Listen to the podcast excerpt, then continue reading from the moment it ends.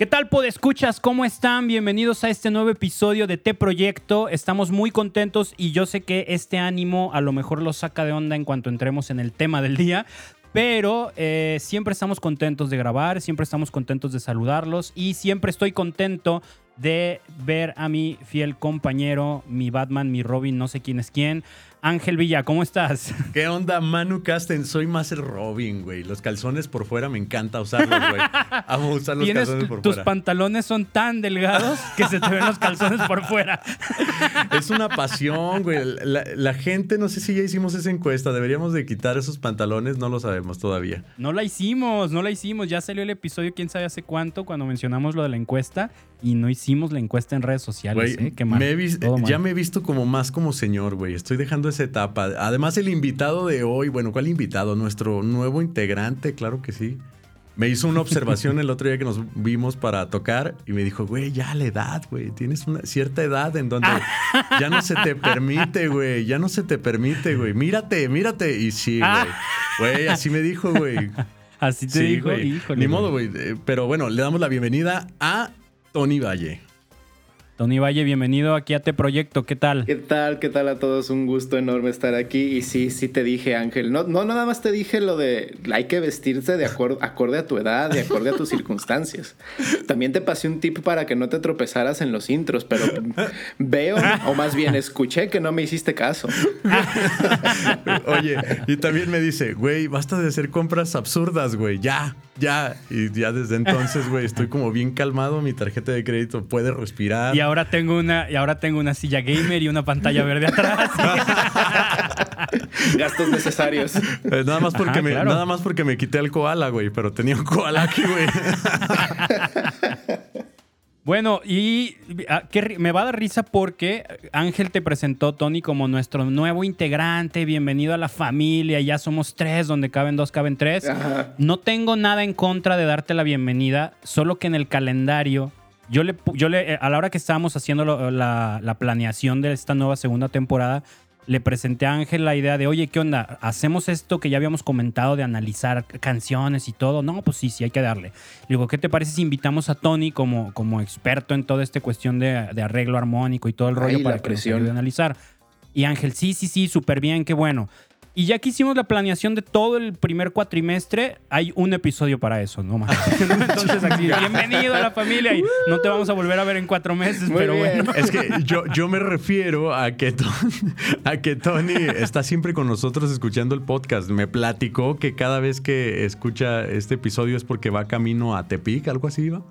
No, voy camino a Jijic, porque voy todas las semanas a tocar allá. Y pues ustedes que hacen un muy buen podcast de casi dos horas, me sirve bien a todo dar para esas dos horas de camino. y me voy riendo con sus tarugadas y también diciendo, sí, eso sí es cierto. Y, oh, no, eso no es cierto. Y así. Entonces voy comentando muy alegremente los, los, los, ¿cómo? Voy, voy como en, mi cabeza, voy, voy haciendo mi propia participación de lo que yo hubiera dicho si hubiera grabado en ese momento con ustedes. Güey, grábala en me lo mandas ya. sí, sí, sí, sí, se vale. A ver, oye, no, no, ya sabes, pues Tony es un fiel eh, podescucha de este proyecto, además de que es un gran amigo nuestro desde hace muchos años. Pero ya, ya llegará el episodio en el que lo entrevistaremos como, como invitado. Ahorita está como parte del staff, no como invitado para entrevistarlo. Pero aún así me gustaría preguntarte algo, Tony. A ver. ¿Cuál ha sido tu episodio favorito de este proyecto? Mi episodio favorito de este proyecto yo creo que fue el de cuando analizaron la película uh, Sound of Metal. Porque ese, me gustó mucho. De hecho, venía. Eh, venía yo atrasado con los, con, los, con los podcasts. Entonces me aventé dos seguiditos de camino de regreso de Ajijic hacia acá Guadalajara. Y cuando llegué a la casa, iba a la mitad del podcast de, de Sound of Metal y me quedé, o sea, me, me bajé, me metí a la casa, saludé a la familia y todo, pero lo seguí escuchando hasta el final. Y de hecho, después del, del podcast vi la película. Y me spoilearon toda la película, vatos. Sí, qué mala estrategia. Debiste haber visto primero la película. Sí, no, no, la verdad es que ya la había escuchado e incluso tú ya me habías como referenciado acerca de la película, pero no me había llamado mucho la atención. Y pues con esa como hora y media de Coco Wash, de podcast de, oh, la película, la película, dije, bueno, vamos a verla. Y aparte, yo no tenía este, Amazon Prime. Mm. Entonces, pues también fue, fue conseguir la, plataforma y ya, pues ya la vi, está muy chida. Yo creo que ese ha sido de mis favoritos. Tengo muchos momentos muy ah, favoritos de distintos sí, proyecto, ¿no? Tony las ve en un proyector de diapositivas de los ochentas, ¿no? hago, mis dibujos en, proyector de acetatos, así de bolitas y palitas, de como si fueran las fotos, pero no. Oye, ¿y qué se siente ver una película después de escucharnos hablar de ella? Yo tengo esa güey, pero escuchando el final, güey, el final trágico y luego decir la voy a ver completa, no manches. Fíjate. ¿Te enriquece o te arruinamos la experiencia? Mm, no sabría decirte. Te, voy a, te voy a decir lo que me pareció. Definitivamente la película está muy chida, me gustó mucho. Ah, hay cosas que yo no las percibí tan intensas como ustedes lo dejaron ver en el podcast. Y, me di la tarea de escucharla con audífonos. Eh, para así tener casi como todo el panorama muy claro. Sí, los momentos de, de silencio casi absoluto cuando, cuando este cuate está perdiendo la audición sí son muy, muy crueles, ¿no? Pero sobre todo eso del, final, porque me acuerdo que decían las campanas del templo súper estridentes con el aparato ese y sí eran molestas, pero no me parecían tan, tan estridentes o tan así. Sí es un momento muy, muy dramático el hecho de que el cuate decida pues ya vivir su vida de incompleta sordez pero, pero así hablando, hablando así como muy, muy en ese énfasis que hicieron del, del, del sonido, no me lo pareció tanto. Pero bueno, es cuestión de ah. perspectivas. Pinches exagerados, güey. Eso es lo que único que escuché.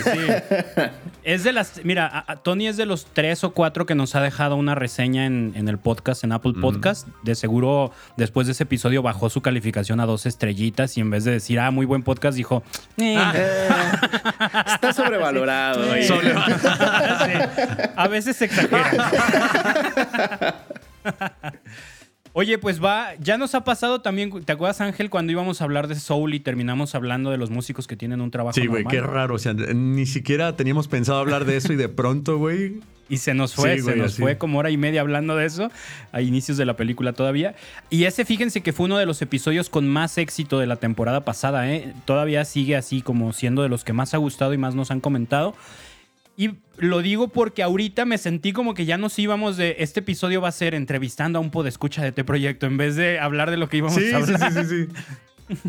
Pero buena idea. Luego, luego entrevistamos a Tony así como podescucha y luego como músico. Y, luego como amigo y luego como compadre, así un montón. En todo lo que yo, como, como, como, ejemplo de lo que es eh, esperar gran cantidad de tiempo para casarte, porque aquí hay gente interesada en ese tema. Ay, ¿no? Dios.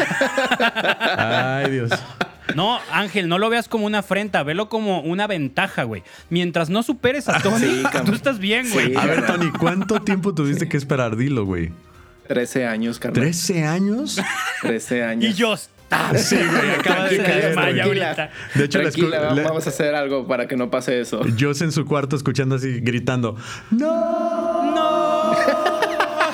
Güey, qué perro es tener una mezcladora. Tiene que saber la gente que estoy en el estudio de mi hermano, güey, y todo tiene a la mano. Parece que estoy en una pinche nave espacial. Entonces tiene los botones aquí exclusivamente que dice efecto de voz gritando en una cueva.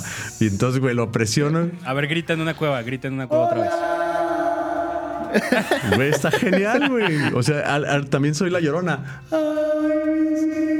Güey, está genial. Me encanta. Oye, pues bueno, no nos vamos a desviar tanto para, para, abordar este tema, porque el tema es, estamos muy emocionados para hablar de, por hablar de esto. Es un nuevo formato en el podcast. Ya, ya saben, tenemos análisis de películas, desarrollo de temas relacionados con la vida del músico.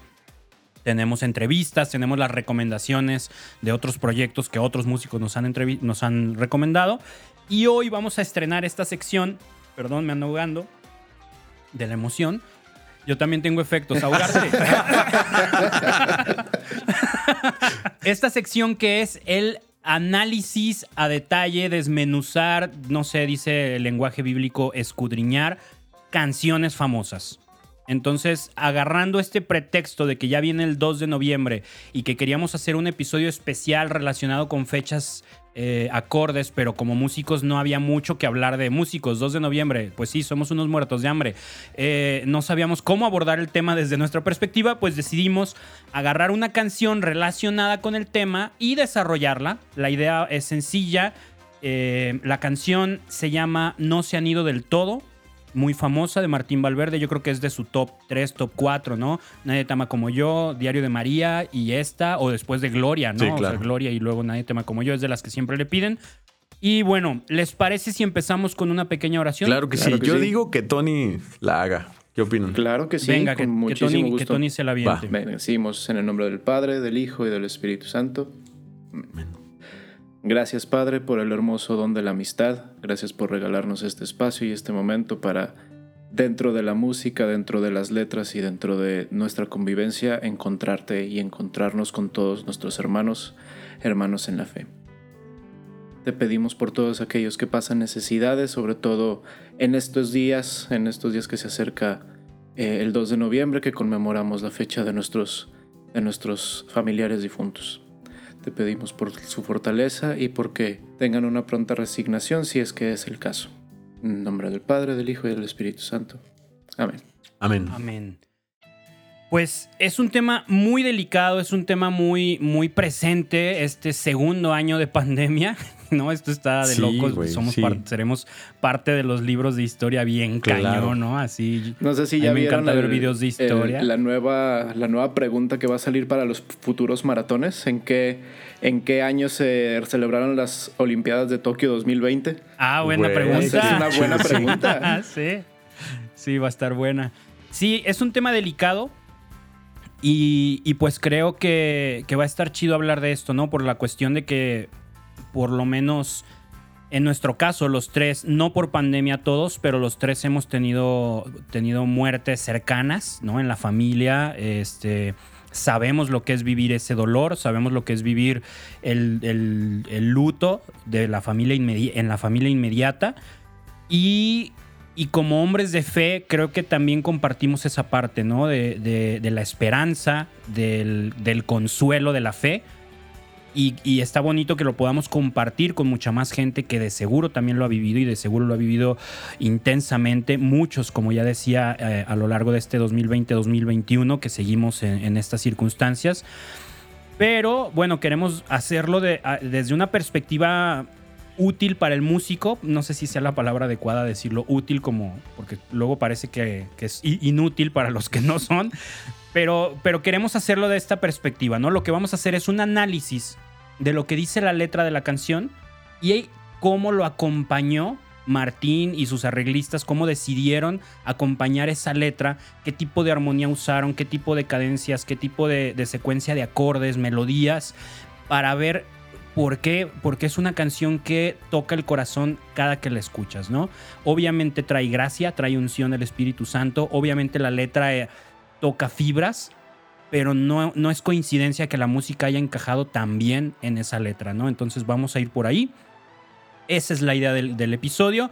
Eh, no sé si quieras comentar algo, Ángel, antes de entrar de lleno al, análisis de la canción. Sí, claro, también vamos a, a, introducirnos en la letra para ver qué dice, qué es lo que nos hace sentir, qué es lo que trata de decir Martín Valverde en cada renglón creo que también es algo muy importante y también cómo lo combinan musicalmente, o sea, cómo hacen énfasis en ciertos renglones, palabras que te, que te llevan a desahogar este sentimiento que es el de luto, que puede ser que alguien esté viviendo lo mismo, o incluso también que alguien que ya superó ese proceso, que ya se encuentra fuera del duelo, que no sé si se pueda eso, pero que ya se sienta como un poco mejor de ese duelo, pueda llegar esta, eh, a, escuchar esta canción con alivio.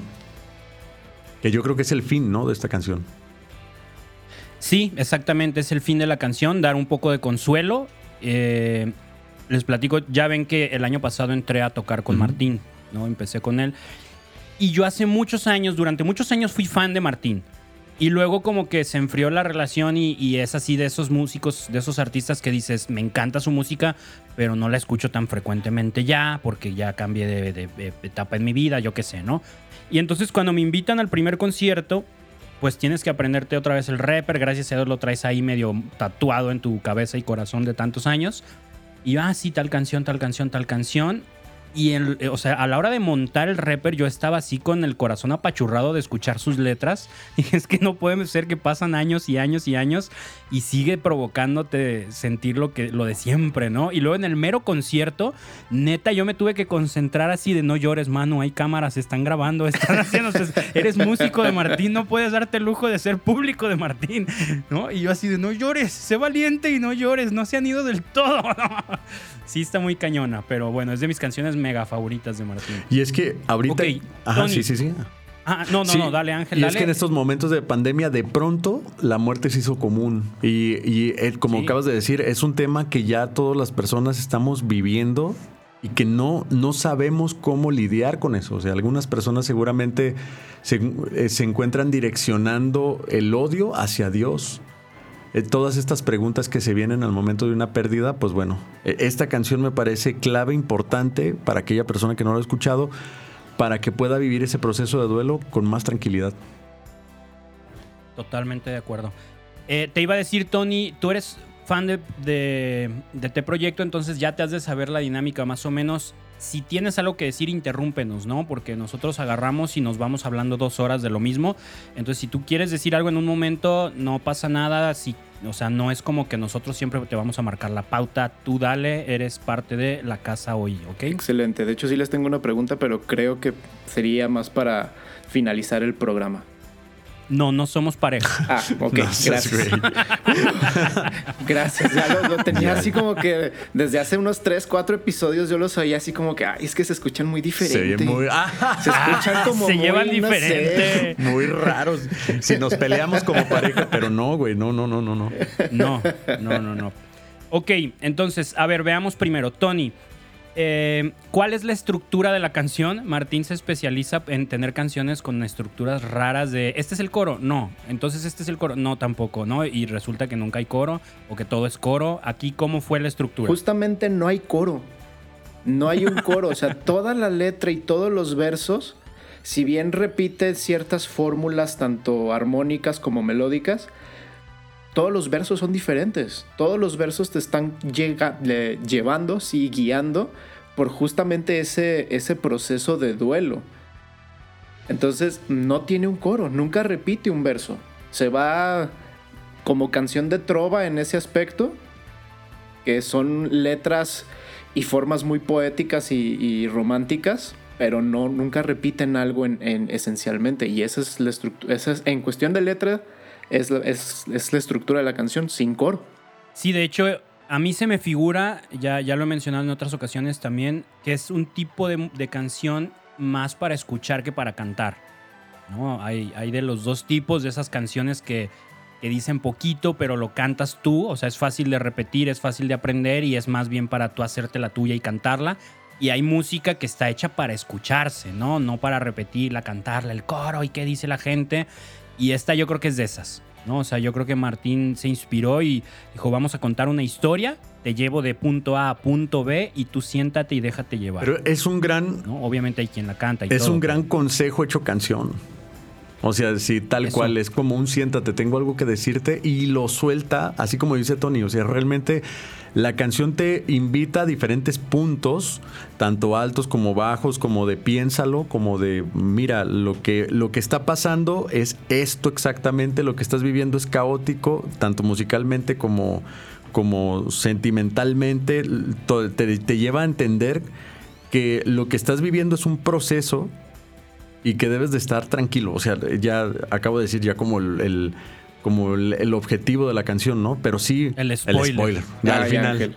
Ah, el, bienvenidos al ah, episodio. esa canción ya la el episodio más corto, güey, del de... Sí, Oye, imagínate que, que, aplicara igual en las canciones que en las películas, ¿no? De, güey, ya me contaste el final de la canción, o ya esa, ya, esa canción ya la escuché, pon otra, güey. Sí. ¿No? Así como chafísima. años y años y millones de dólares en producción para, no, esa ya. No, ya la escuché, güey, ya, ¿no? Ok, entonces, ¿qué les parece si vamos analizando los primeros, eh, voy a catalogarlo como los primeros dos párrafos, que son cuatro veces el no se han ido del todo y algo, Venga, venga, sí, me late. Vamos con los primeros dos. Sí, venga. Ok. La canción empieza, bueno, empieza con, con- como con un intro ahí leve, ¿no, Tony? Tiene un intro de. Bueno, la canción está en seis octavos. Que para mí ya es un tremendo acierto. Porque tiene este, este vaivén. Tal cual Olas del Mar. Que va muy, muy, muy ad hoc a la canción. Este. Y sí, tiene dos. Tiene. Perdón, cuatro. Son cuatro compases de intro. Un intro cortito. Y es un intro muy estático. Pero también un tanto. eh, disonante. Porque juegan con el movimiento de la quinta nota. Que para mí es una maravilla. Es mover una nota. Y es una maravilla, tal cual. A ver, an- antes de continuar, eh, obviamente nos escucha gente de, de todos los niveles de preparación. Entonces, primero, ¿cómo sabes que es un 6 octavos y no un 3 cuartos? Y ya me estoy yendo adelantado, ¿no? Porque eh, básicamente casi todas las canciones que escuchamos son 4 cuartos. 1, 2, 3, Un, 4. dos, 1, tres, 2, cuatro. 3, 4.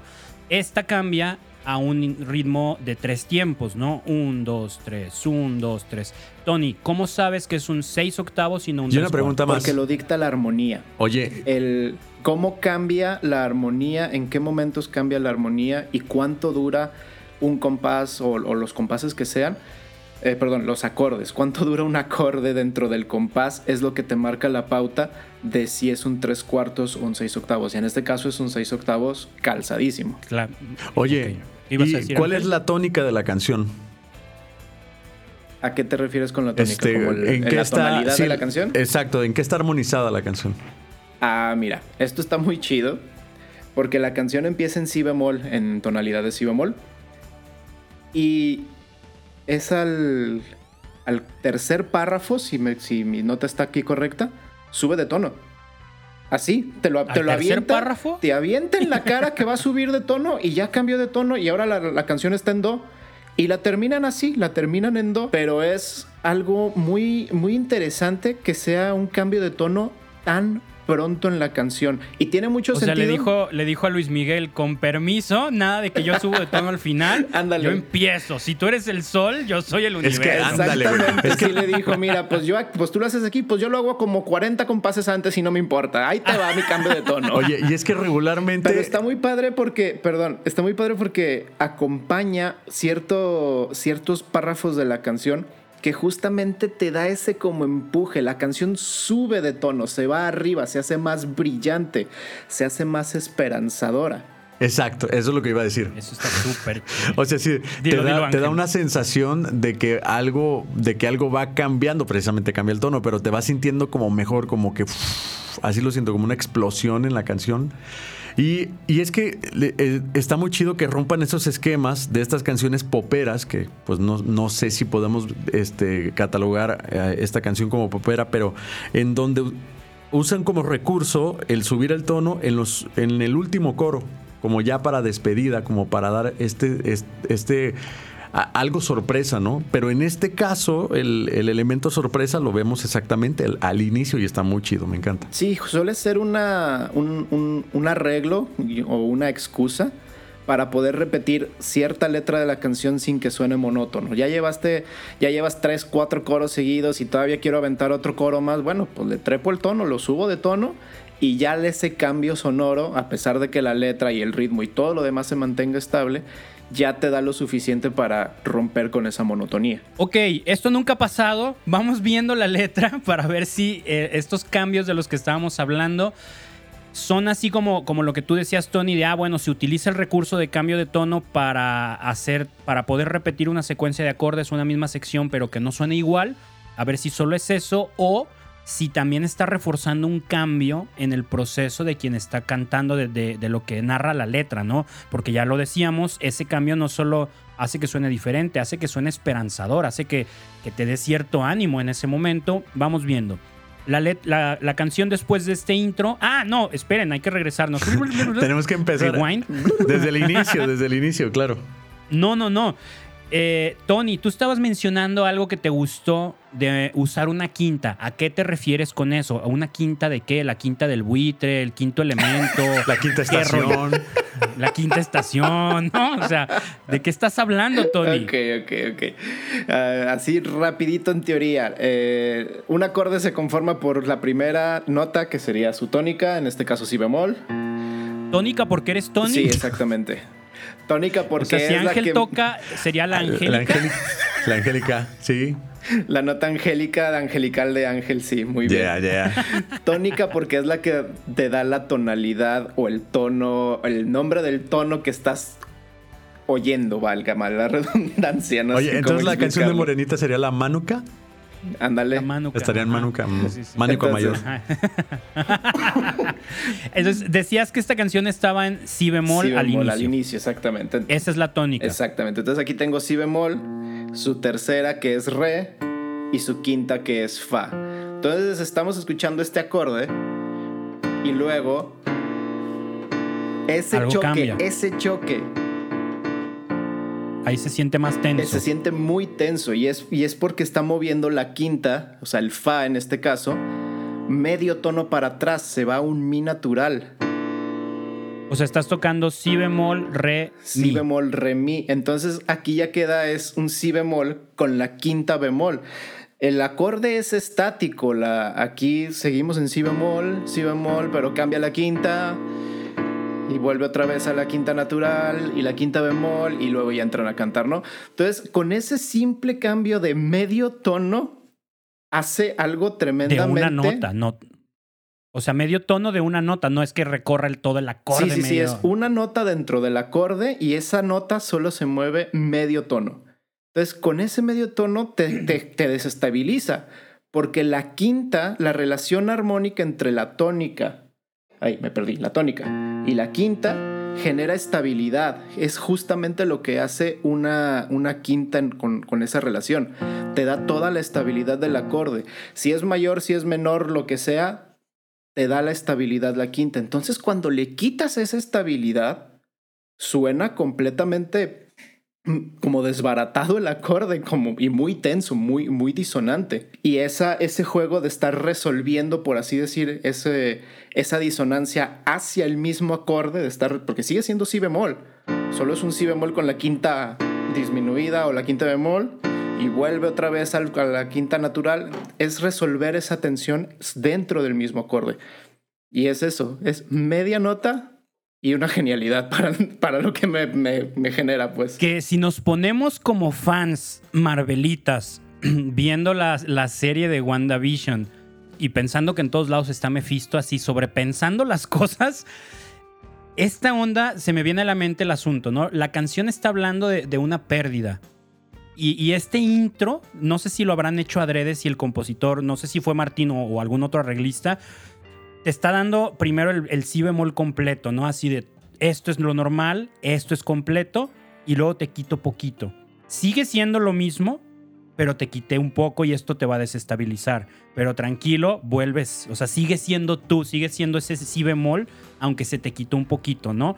O sea, ya lo que tú decías, Tony, desde el intro, la música te está diciendo de qué se está tratando la canción, o sea, Aquí hay algo que te va a desestabilizar, que te, que te desestabilizó en tu vida, pero tranquilo, sigue siendo tú y sí, va a haber ahí una tensión, va a haber ahí algo que te mueve, ¿no? Que te medio va a tumbar, pero tranquilo, todo va a cobrar sentido.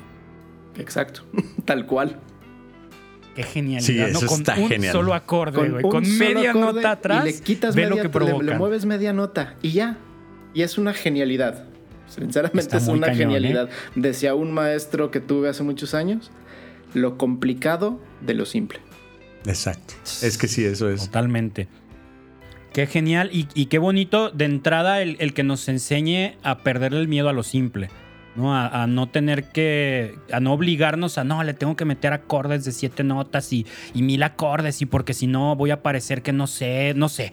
No, no conozco mucha gente en el mundo de la música católica que caiga en eso, pero los hay, lo sabemos, ¿no? O sea, nos vemos tentados a caer en esas, en esas ideas. Y acá, sencillito, o sea, ni siquiera cambio de acorde, ¿no? Un intro con el mismo acorde cuatro tiempos. Oye, estaría muy chido. Yo creo que ha de ser de, de Kiki Troya, ¿no? El arreglo. Yo creo. Suena, ¿eh? Sí suena. Y, bueno, Kiki estuvo años con Martín como arreglista. No es descabellado pensarlo. y sí es su estilo. Sí suena su estilo, ¿no? Definitivo. Porque aparte Kiki tiene una sensibilidad enorme para la música. Siento que es una progresión que Kiki Troya hace mucho.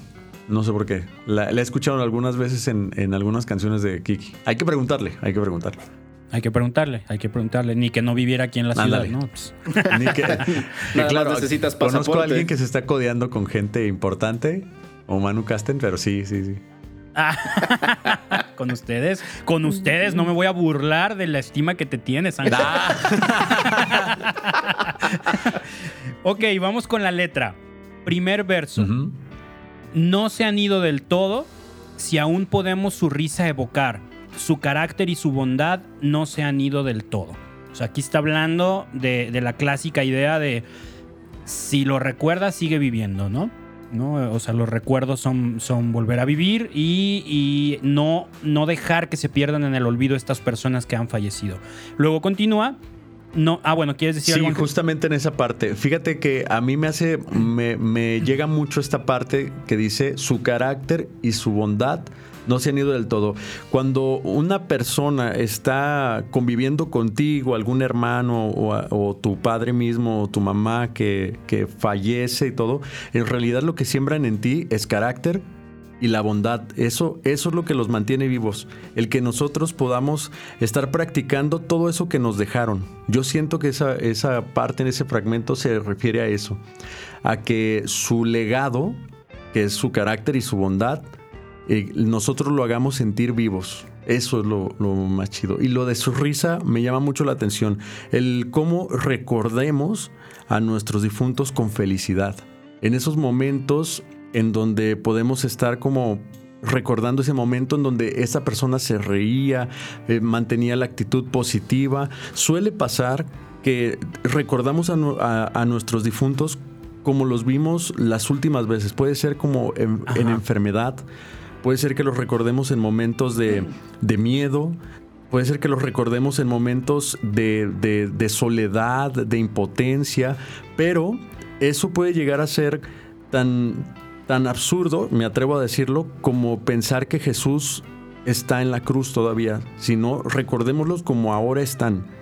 Eh, en el caso de Jesús resucitado, ¿verdad? No, no permaneció en la cruz sino que Él resucitó. Y ahora el pensar en nuestros difuntos es justamente así, que viven, que viven pero en presencia de Dios. Sí, fíjate, a mí me, gustó mucho esa línea por la que te fuiste, porque ciertamente, no sé si les pasó a ustedes cuando, cuando se enfrentaron a esas pérdidas de familia, de familia tan cercana o de seres queridos tan cercanos. Eh, a mí me cuesta mucho trabajo, todavía después de casi ocho años, más o menos. Eh, el recordar a mi papá, el enfrentarme a recordarlo visualmente. Me cuesta trabajo, no, no me animo, a, no, no estoy tan fuerte todos los días como para tratar de ver su cara, como para tratar de verlo, ¿no? En cambio, me es muy fácil y muy grato, prácticamente en todas las circunstancias, recordarlo a través de lo que aprendí de él y de sus enseñanzas y de sus tratos. O sea, eso no me pesa, no, no me duele el decir, ah, sí, se reía de esto, uy, hubiera hecho esta broma, uy, esta anécdota, esto, aquello, lo otro, ¿no? O sea, eso ah, sí, sí te genera nostalgia y claro que lo extraño y todo, pero lo hago como un poco más, más, más ligero, más suave. En cambio, cuando trato de, de verlo, cuando cierro los ojos y trato de volver a verlo, a veces sí me animo y digo, qué bonito. O sea, me acuerdo de él, de abrazarlo, de ver su rostro, cómo se reía y todo, pero no todos los días puedo. Claro. ¿no? Hay días que lo intento y siento ahí el, no, esto va a doler, esto todavía, esto hoy no. ¿no? Entonces es el, el mantener su carácter, su bondad, su risa, evocar, es una manera de mantenerlo vivo sin que sea tan pesado para uno, ¿no? Y, de verlo vivo como de verdad están ahora. En el momento de, recordar a alguien en un, proceso de enfermedad, nosotros pensamos, y, es testimonio de mucha gente que, a veces se levanta en la noche y digo, siento que, que mi enfermo que ya falleció me necesita, pero porque los pensamos enfermos. Pero no, ya se encuentran en un lugar en donde no sufren, ya no hay dolor, ya no hay dolor. Y esto nos lleva de la mano del siguiente, del siguiente este, párrafo que está igual, justamente hablando de lo mismo. No se han ido del todo si algo bueno han dejado al pasar, justamente. Claro, y continúa, aunque hoy ya no estén más aquí, no se han ido del todo, o sea, vamos por esa línea, ¿no? De si dejaron algo bueno, siguen vivos, no se han ido del todo, ¿no? Y como gente de fe, como gente creyente, sabemos que, que, que, hay un lugar donde, donde van a volver, ¿no?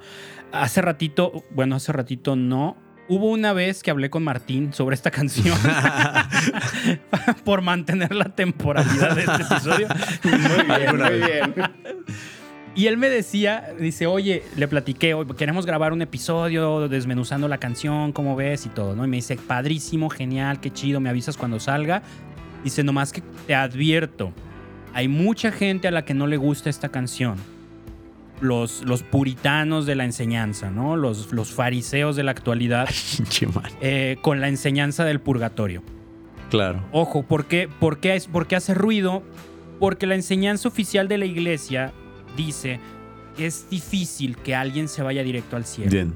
¿No? O sea, mueres y de entrada es difícil ganarse el cielo si, si nos vamos a lo tajante, a lo justo así, a lo, a lo que dice la regla. Es súper difícil que alguien se vaya al cielo. Pero igual de tajante que es la regla, igual de grande es la misericordia de Dios. Entonces podemos medio atrevernos a pensar que no es tan difícil, ¿no? Si agarramos de buenas a Dios, puede que no sea tan difícil. Y por lo regular creo que está de buenas. Pero hay un punto intermedio, ¿no? Te mueres si no estás en plena gracia, completamente limpio de toda culpa, pues pasas por el purgatorio. Esa es la enseñanza de la iglesia. Y hay gente que le recrimina a Martín de cómo puedes asegurar que ya están en el cielo, cómo puedes asegurar, lo que te debería preocupar es orar por ellos, no, no, tienes la certeza y bla, bla, bla, bla, bla, bla, bla. Y sí, sí, sí, tienen razón y claro, o sea, no podemos dar por hecho y nunca hay que dejar de orar por nuestros, nuestros eh, seres queridos difuntos. Pero yo creo que el sentido de la canción es dar esperanza, no dar catequesis. ¿no? Hay que ubicarte dónde estás, ubicarte en el contexto y sí, a lo mejor yo hasta la fecha no dejo de orar por la salvación de mi papá, no tengo la certeza de que esté en el cielo, no la puedo tener a menos de que la iglesia lo canonice o se me aparezca Dios y me diga, tranquilo, ¿no? Tu papá está acá conmigo. Mientras no pase una de esas dos, yo voy a seguir rezando por su salvación.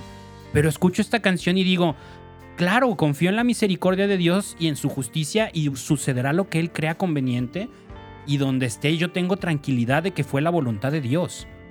¿no? O sea, Dios va a permitir que suceda lo que tenga que suceder y creo que por ahí va la canción. No, no es una catequesis, no, no, no es como que, no, no sé, a lo mejor simplemente no rimó la palabra purgatorio en ninguna parte y por eso no lo dice y ya, ¿no? No, pero es que la letra, la letra te lleva, la letra es un bálsamo. Eso. La letra te está, está buscando curarte una herida muy fuerte, muy, muy, muy fuerte y muy profunda.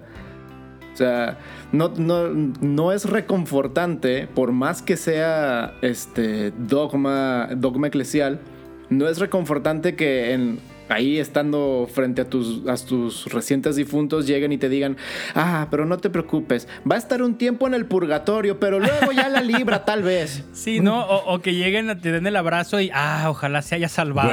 Pues no friegues, no, no, son palabras. No, no son palabras y no son momentos. Y la canción, la letra de esta canción justamente lo que quiere es, es suavizar ese momento tan áspero de la vida. Claro.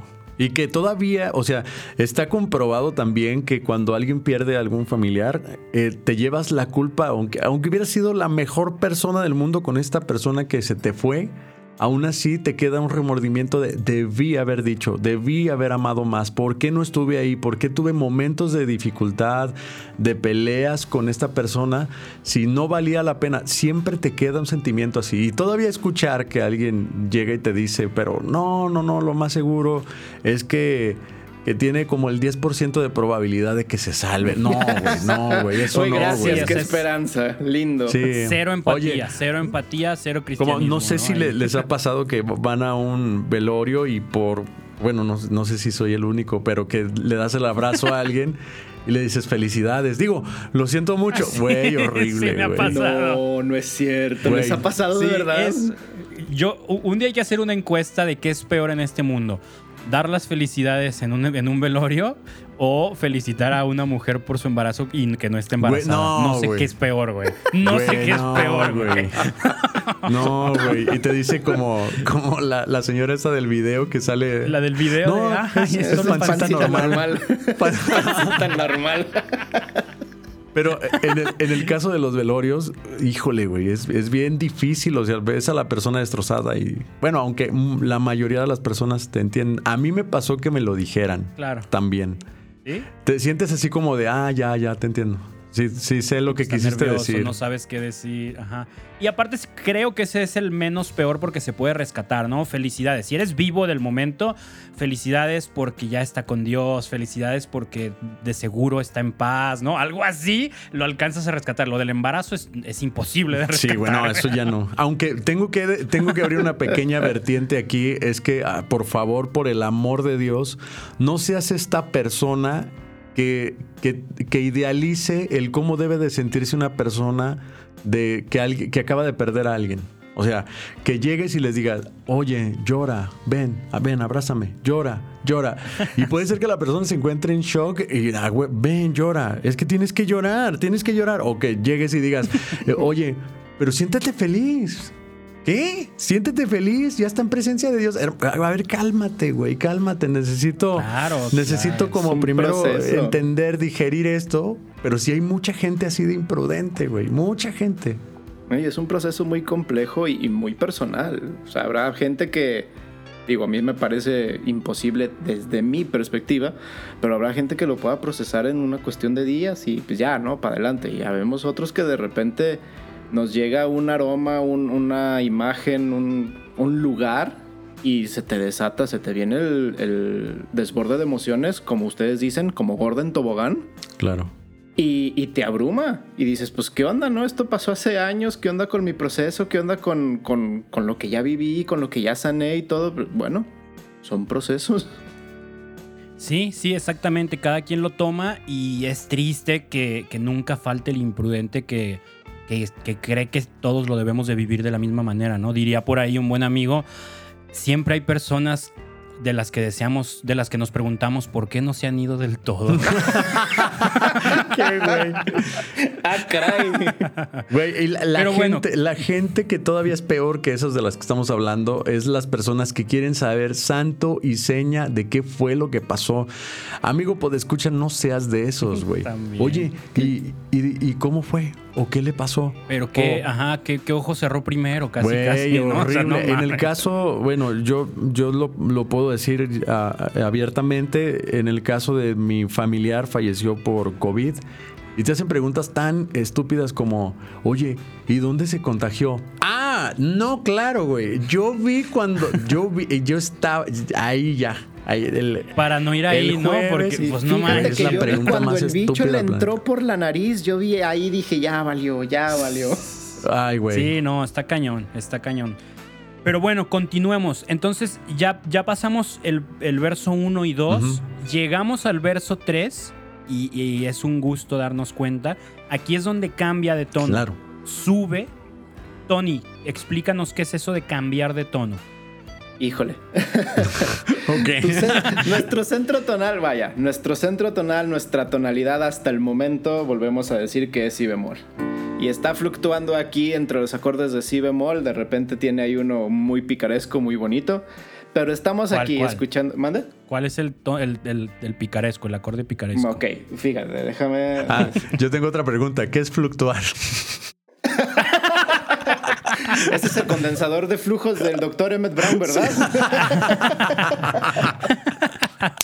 ok. ¿También hay que darle basura? Sí. Sí, sí, sí. La canción tiene este movimiento. Y cambia de acorde. Y este acorde que sigue, este que está sonando, no pertenece en las convencionalidades a la tonalidad de si bemol mayor. Quiero ser muy enfático en esto. No pertenece a si bemol mayor, pero sí pertenece a si bemol en otra de sus variantes. Entonces, este acorde saca un poquito de onda por lo mismo. Estás escuchando esto, pero de repente suena esto medio, medio triunfante porque medio que sube, luego ya te regresa a donde ibas como, como la sonrisita coqueta que a veces se le escapó a la chava que nunca te pela. Algo así. Así de, ah, o sea, me sonrió el día de hoy, ¿no? O sea, no me odia. Y luego vuelve a la normalidad. Y luego vuelve a hacer el desprecio total. Oye, no, es, un acorde en tensión? ¿No se siente tenso? No, ah, fíjate. bien, bien. O sea... Ay Dios, si lo toco mal, pues... ese sí, ese, ese sí. este acorde no es tenso. ¿Qué, acorde es? Según yo, a ver, déjame, pongo mi oído acá bien al tiro, un la bemol. Ah, Ay, güey. qué padre. Y con tu revista de, guitarra fácil, güey, a un lado, güey. Claro que no, güey. Pinche. No, si es la bemol. aquí está la cuerda, la cuerda. güey, bárbaro. Qué bárbaro. Dije, voy a poner de orgulloso a mi compadre. yo, dije, míralo, ha estado estudiando. El, Qué bárbaro. el oído absoluto. Sí, efectivamente. Efectivamente es un la bemol. Es más una farsa absoluta lo mío, pero. efectivamente es un la bemol. Y este acorde tiene esa, esa cosa pícara porque normalmente vendría un acorde de la disminuido, no la bemol mayor. Mm. Entonces ya estamos así como que estirando un poquito más hacia atrás la, la, la, lo que vendría siendo lo convencional, ¿no? Pero también de dónde viene, y de dónde viene y a dónde va. Porque venimos de este sol menor y avanzamos medio tono todas las notas. Casi todas las notas. Volvemos a eso, es un cambio de medio tono, ahora sí un acorde completo que cambia, pero es el cambio de medio tono, esa pequeña sonrisa coqueta, pequeña sensación de triunfalidad, volvemos a los acordes de la tonalidad normal, ¿no? Entonces, esa, ese pequeño acorde picaresco está al presente durante el 50% de la canción, 70% de la canción, todo este movimiento, el movimiento armónico. También tiene este movimiento melódico que cambia la cualidad del acorde. Porque estamos en un si bemol mayor, pero de repente se va para acá. Aquí ya no es un si bemol mayor, es un si bemol con la segunda suspendida, suspendida en 4 y vuelve a ser un si bemol mayor. Prácticamente está rodeando todas las notas de la, de la, de la tercera. La tercera en este caso es re. Y está rodeando esas notas y da esta calidad, esta armonía. Y bueno, todo lo demás, ¿no? Entonces, ese, ese también, ese, ese juego de estar moviendo un poco la tercera, le da cierta fluctuación, Ángel, fluctuación. Estoy esperando mi definición de fluctuación. Hace que fluctúe mucho esta onda que de repente puede ser muy estática. Son dos compases completos de si bemol, son dos compases completos de sol menor, pero con este movimiento de terceras y en este movimiento de notas lo hace también, acompañan también el vaivén de seis octavos. Ok, ok. Ángel, fluctuación es así como que fluye, como que, como que le da paso, como, como que lo va llevando, lo conduce, ¿no? Así como el agua del río fluctúa. Gracias, gracias, güey. Ya, entendí todo lo que dijo Tony, ya listo. ¿Listo? Oye, y va muy acorde con lo que dice, porque ahora este, comienza esta estrofa diciendo Espérenme. Se me, se Suspenso absoluto. ah, oye, pero, pero nunca tratamos lo del cambio de tono. a eso vamos, a eso vamos. Ok, perfecto, bien. O sea, cierra el párrafo, el segundo párrafo, ¿no? Si alguna vez, si algo bueno han dejado al pasar, aunque ya no estén más aquí, no se han ido del todo, ahí cierra la secuencia de acordes. Que estos dos párrafos era si bemol, sol, menor, la, bemol, el acorde coqueto, un mi bemol y fa. Y fa. Así cerraba el párrafo. Pero luego se meten ahí con el acorde. Con, el, con el cambio de tono. El dominante, ¿no? Simplemente, o sea, el, el acorde de fa es el acorde dominante, el, quinto acorde de la escala en, relación a la escala de si bemol. Y volvemos a esta misma relación. Al, también la relación se mantiene ya sea en acordes o en notas. Entonces, todo el acorde de fa que es el quinto grado de si bemol, me empuja a resolver a si bemol. Mm. Entonces, ¿cómo hago para cambiar de tono? Bueno, pues entonces este fa lo vuelvo un sol y este sol ya es la quinta, el quinto acorde de, do. Entonces, este acorde que me está generando tensión me está empujando hacia mi nueva tonalidad, hacia do. Y ya encontré el pedazo de la letra que decía, que es, no es el fin de la historia, ¿cierto? Es cierto. Ahí, ahí se me hace muy acorde a, qué padre que puedan juntar ese cambio de tonalidad y dando esperanza, como de, oye, oye, oye, oye esto no se termina aquí. Sí, chécate, o sea, todo el párrafo dice, no es el fin de la historia, son dos lados de la eternidad. Ellos ahora se encuentran allá y tú y yo debemos continuar. O sea, este cambio de acorde, de tonalidad, que, te, que no es una tonalidad menor, no lo, no lo, aventó para abajo, que a lo mejor podría sonar más oscuro. O sea, se fue al, al, do, que es una tonalidad muy brillante, muy alegre, ¿no? Por así decirlo, como muy, muy esperanzadora justo entra, o sea, porque está bien chido que ni siquiera es como que, ah, bueno, hacemos el cambio y nos vamos a un ratito de música o algo, no. O sea, decidieron meter el cambio de, tonalidad acompañando la letra cuando llega el punto crítico de si todo está de la fregada, ¿no? Así te digo que, que debes de recordar, así te digo que lo mantengas vivo acá, pero ahora hay que pasar a lo que sigue. Tú y yo debemos de seguir ¿no? O sea, no podemos rendirnos, no te puedes tumbar, no puedes rendirte. Esto continúa y él, o sea, ten fe porque él está del otro lado de la eternidad. Lo, relaciono muchísimo. la música. Lo relaciono muchísimo con lo que Jesús le dice a una persona, ¿verdad? Eh, lo digo con mucho respeto. Deja que los muertos entre, entierran a sus muertos. O sea, yo siento, yo siento que cuando una persona entra y el duelo le dura mucho tiempo, ya lo habíamos platicado, cada quien tiene su proceso y todo, pero cuando una persona se deja crecer el duelo, puede llegar a, un estado de muerte en vida.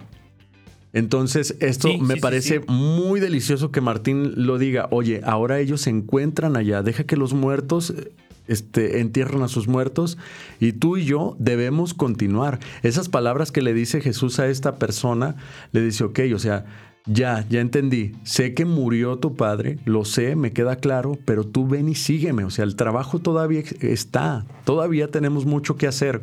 Ellos ya se encuentran tranquilos y es justamente lo que dice más adelante. Ahora ellos se encuentran libres, pero ¿quieren decir algo antes de, eh, antes de que continuemos con la estrofa?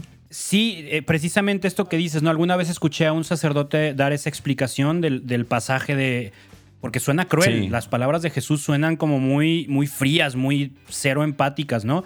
deja que los muertos entierren a sus muertos. No quiere decir olvídate, que no te importe. O sea, quiere decir llegó el momento, yo te estoy llamando, no es que te valga madre tu familia, es que te importe tanto que quieras estar con ellos en su momento. O sea, ya están allá, los que están allá que se encarguen de recibirlo, tú ya hiciste lo que podías hacer aquí en, la tierra, en, este, en esta vida, ahora continúa, yo te acompaño para que juntos lleguemos a ese lado de la eternidad donde te están esperando. Exacto. Ah, es, esa invitación a no clavarnos en el, en el momento, ¿no? En el dolor, en, en el duelo, en la angustia de ya se me murió, ya se me murió.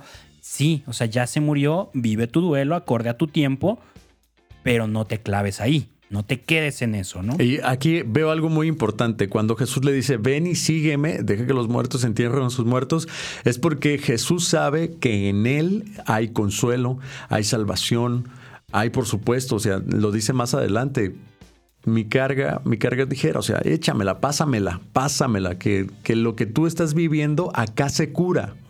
Eso es lo que siento que Jesús le dice.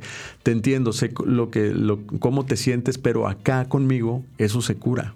Sí, acá la siguiente, el siguiente párrafo dice, ahora se encuentran libres, ahora ya son felices.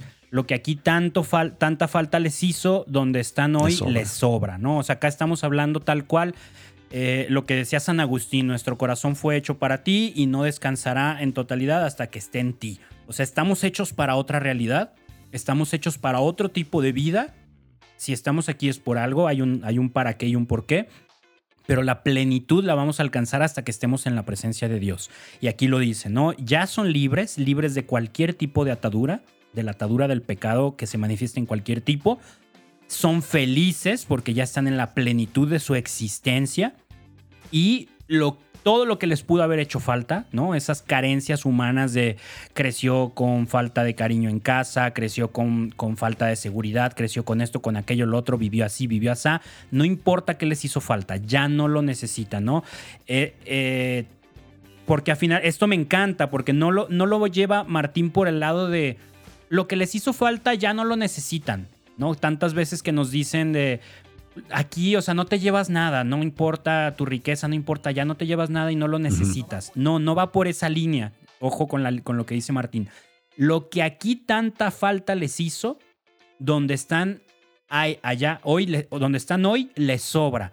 Como dando a entender, no importa cómo se manifieste, siempre lo que nos hace falta es amor. Claro. ¿No? O sea, lo que nos haga falta aquí, ¿por qué? ¿Cómo llego a esta conclusión? ¿Qué es lo único que sobra en el cielo? Amor, Claro. Porque abunda el amor de Dios, porque Dios es amor y estás en su plenitud y es eterno. Entonces es lo único que sobra, ¿no? En el cielo solo sobra amor, con todas sus manifestaciones, compasión, misericordia, caridad, pero es amor. Y entonces esta frase resume el hecho de decir, lo que te haga falta en esta tierra, se traduce a amor. Amor al prójimo, amor a ti mismo, amor de parte de algún familiar, amor de esto, o sea, lo que sea, pero es amor. Que tengo un chingo de dinero, pues a lo mejor te falta amor al desprendimiento. Claro. Que tengo un montón de odio, pues te falta recibir amor, te falta dar amor, te falta perdonar, bla, bla, bla, bla, bla, ¿no? O sea, lo que te hizo falta en esta tierra, allá te va a sobrar. Eh, yo, esa frase está. Yo quiero conectarlo exactamente con justo lo que comenzamos diciendo, ¿no? Eh, también alguna persona que pueda estar recordando a su familiar como en un momento de enfermedad, la salud que le deseabas en ese momento, ahora lo, tiene de sobra en ese lugar. Claro, totalmente, Recordemos a nuestros difuntos con la total alegría. Yo no sé si ustedes lo han experimentado, el soñar a algún familiar en donde ya los ves sanos. A mí me ha, pasado, o sea, que los sueñas en un consuelo, siento que Dios te da ese consuelo, en donde los ves ya sanos y libres, como dice la canción, me encanta. Ahora se encuentran libres. Hermano, siéntelo. Ahora ya son libres, libres de enfermedad, de ataduras, de, también lo que decía Manu, ¿verdad? También de, de todo lo material, de toda tentación. Ahora ya se encuentran plenos, porque están delante del amor de los amores. Exactamente, diría la canción. y hay algo muy, o sea, todo este cambio, todo, todo este párrafo del que estamos hablando, este, viene con el, con el empuje de que hay un cambio melódico. La melodía cambia, de hecho sube una octava y lo empuja, empuja mucha intención en este, en este verso. La armonía se queda igual, lo que ya habíamos venido hablando. Un do, un la menor, el acorde picaresco en este caso es si bemol, fa y sol. Eso se mantiene desde que cambiamos de tono. Pero en este párrafo 4, yo lo tengo como párrafo 4 en mis anotaciones, hay, una, hay un cambio en la melodía y empuja un montón la canción. La empuja tremendamente y le da mucho realce a estas palabras que dice.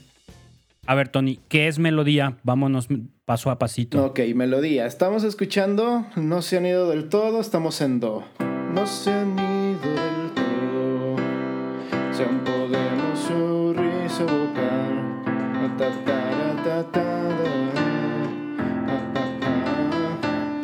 eso es lo que hemos estado escuchando desde el principio de la canción, incluso cuando estábamos en si bemol, obviamente en otra tonalidad, pero las, los intervalos melódicos era lo mismo.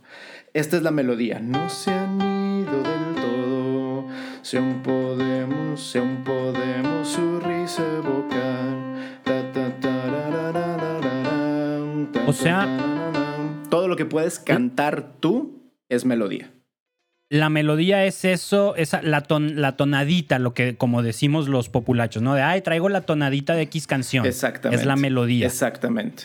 Todo lo que, que por lo regular la lleva la letra. exactamente. Todo lo que acompaña la letra, las palabras, es la melodía, es lo que individualmente nosotros podemos cantar. Tú como individuo, a menos de que seas una fregonería para hacer una cosa que se llama canto armónico, pero, pero nosotros como individuos solo podemos hacer melodías de manera individual. Obviamente un conjunto coral, un ensamble de voces manejan melodías armonizadas, haciendo armonías entre ellos, pero cada uno de esos individuos solo puede cantar una nota a la vez. Una melodía. Es lo que los populachos entienden como primera y segunda y tercera. Y En voces. Ándale, sí. Ajá, o sea, el, primera es, esta es mi melodía principal. Ajá. Hazme una segunda, pues haces una melodía distinta que acompañe, ¿no? Así que vaya, que suene bonito. Una tercera, ¿no? Exacto. Ya, ya estoy con una tercera. Segundas, terceras, dependiendo de. Bueno, depende. Yo, es que yo entiendo que a veces se refieren como una tercera, como la tercera voz, literalmente la tercera nota acompañando. o sea, esto. Pero una segunda, como una segunda voz cantando. No que toques la, no que cantes la segunda nota. Exacto, pero con sí, tercera porque cantar la segunda nota puede ser muy disonante. Sí, sí exacto. o sea, esto, cantando la segunda nota. Es... Ah, bueno, a veces así sonamos, a veces así suenan muchos coros, hacen segundas. es probable, pero bueno, el punto es que eso que estábamos escuchando ahorita, más o menos con mi pésima interpretación de piano, es lo que es la melodía de lo que veníamos escuchando hasta el momento. En este punto, párrafo 4, este, ahora, ya, ahora se encuentran libres, ahora ya son felices. De entrada estábamos acá abajo, ahí, aquí. Aquí estábamos cantando, ¿no? Y de repente se va para acá. Cambió la melodía.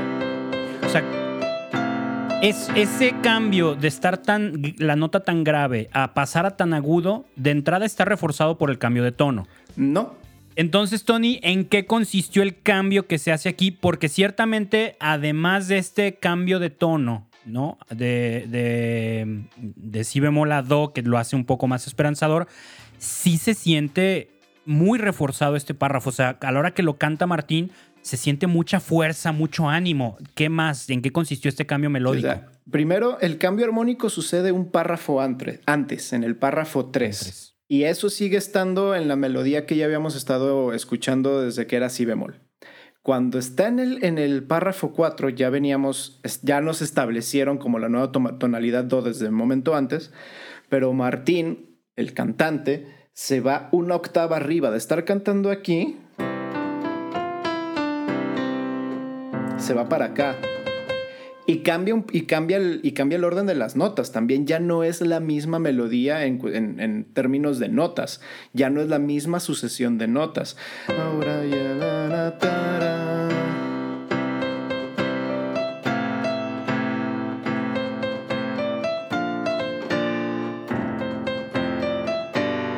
Entonces. Sí, suena, suena como un himno, como un venga, muchachos, ¿no? O sea, no, no nos van a vencer. como un himno. Eso. Toda esa, chido, toda Y sube un montón, le da un trepadón enorme a la, a la canción, acompañando tremendamente y magistralmente la letra. Exacto. Ahora se encuentran libres. Bien alto, ¿no? Sí, ajá, ahí como que Martín dice, venga, ¿no? O sea, suelten la caballeriza, esto se va a poner bueno, ¿no? O sea, tenemos que vencer al desánimo y la desesperanza y aquí es el ataque. Totalmente, totalmente. Y espérate, que falta todavía, ¿eh? O sea que en este momento, o sea, ni siquiera hemos terminado con los primeros párrafos y vean todo lo que ha hecho la armonía acompañando la letra, ¿no? Ni siquiera es el último verso de esta línea, o sea, todavía sigue el otro, ¿no? Ya no hay sufrimiento, no existen más lágrimas, no hay vacío ni soledad, son libres como el viento, que es lo que, o sea, refuerza el mensaje que ya veníamos diciendo de que allá están plenos. Quien murió y está en presencia de Dios ya está en plenitud. Pero este momento clímax, ¿no? Así de, los guerreros a caballo yendo contra el ejército, cabalgando durísimo, es el cambio de armonía, digo, el cambio de tono, y luego el cambio de, de, octava y luego el cambio de melodía, o sea, y no todo de golpe, eso se me hace muy inteligente. No cambio de tono y de melodía y de, y de, y de, tonal, y de octavas en el mero momento. Primero un párrafo cambia la tonalidad y el siguiente párrafo cambia octava y cambia armonía, digo melodía. O sea, va gradual, así como que venga, venga, ¿no? Poco a poquito, no te suelta el, golpe de los cambios como para que tu ánimo no lo dijera tan fácil y tampoco sigue cambiando tanto. Este verso que acabamos de decir, de ya no hay sufrimiento, según yo se mantiene más o menos por la misma línea del 4, ¿no? El, sí, sí, es exactamente el verso 5 lo mismo. mantiene la misma melodía, sigue en la octava arriba. 95% lo mismo, 95% lo mismo. Este, ¿En dónde cambia? El justo al final, pues que es una maravilla lo que sigue, para lo que sigue musicalmente hablando. Y es que este, lo que tiene que... adelante, Tony. eh, la, seguimos con esta onda de, de, volverte esperanzador. Estábamos en si bemol, subimos la tonalidad a do, entonces ya se hace más esperanzador. Dentro de la tonalidad de do, trepamos la melodía una octava más arriba, volvemos a esa onda esperanzadora. Estamos subiendo y sin cansancio, constantemente a esa, a esa luz esperanzadora que te da la canción. Ahí qué ibas a decir? Lo que tiene que decir es algo muy importante que justamente lo veníamos platicando, pero le trata de decir a la persona, pues literalmente, ya no hay sufrimiento y no existen más lágrimas, no hay vacío ni soledad. Son libres como el viento. O sea, lo tiene que decir de una manera que te hace despertar de la realidad de tristeza. ya, ¿no? Eso, eso, justo eso. Son las cachetadas de ya párale a tu drama. Ah, bueno, sí, sí, sí, sí, O sea, eh, hablando en un proceso sin limitar, o sea, sin, sin límite de tiempo, no es que llegue en el funeral y te diga ya bájale a tu drama, el tiempo que te requiera. Pero cuando tú ya estés bien para continuar, necesitas esto. Eso, eso es. Un año después, meses después, semanas después, días después, cada quien como lo necesite, pero cuando llegues al punto de decir, ok, ya creo que tengo que continuar, entonces llegan estas cachetadas. O sea, ya, ya no hay sufrimiento. Ten la certeza de que no hay lágrimas. Estate tranquilo. ¿No? No hay vacíos, no hay soledad, o sea, no son, no son como, como frases en positivo como las otras. Chéquense el verso pasado, se encuentran felices, eh, son libres, ya les sobra lo que les hacía falta, todo en positivo. Acá ya es ese frenón de bájale a tu drama. No hay sufrimiento, estate tranquilo. No hay lágrimas, estate tranquilo. No hay vacío, no hay soledad, estate tranquilo. Y, no, o sea, como no te regocijes en el dolor. No se vale tampoco. ¿no? Si ellos ya están bien, permítete estar bien tú. Oye, y algo a mí que me, pero me ayudó muchísimo cuando estaba, eh, concluí algo en este fragmento y me ayuda muchísimo en este proceso de duelo que yo también estoy pasando, es todo lo que, no, dice, no lo dice aquí, yo lo concluyo, todo lo que tú le deseaste, hoy mismo lo está viviendo. Así, todo lo que tú le deseaste, hoy mismo lo está disfrutando, lo está viviendo. Le deseo bienestar, lo está viviendo. Le deseo que encuentre paz, lo está viviendo. Le deseo que, que, ya no tenga sufrimiento, lo está viviendo. Eso es justo. Totalmente.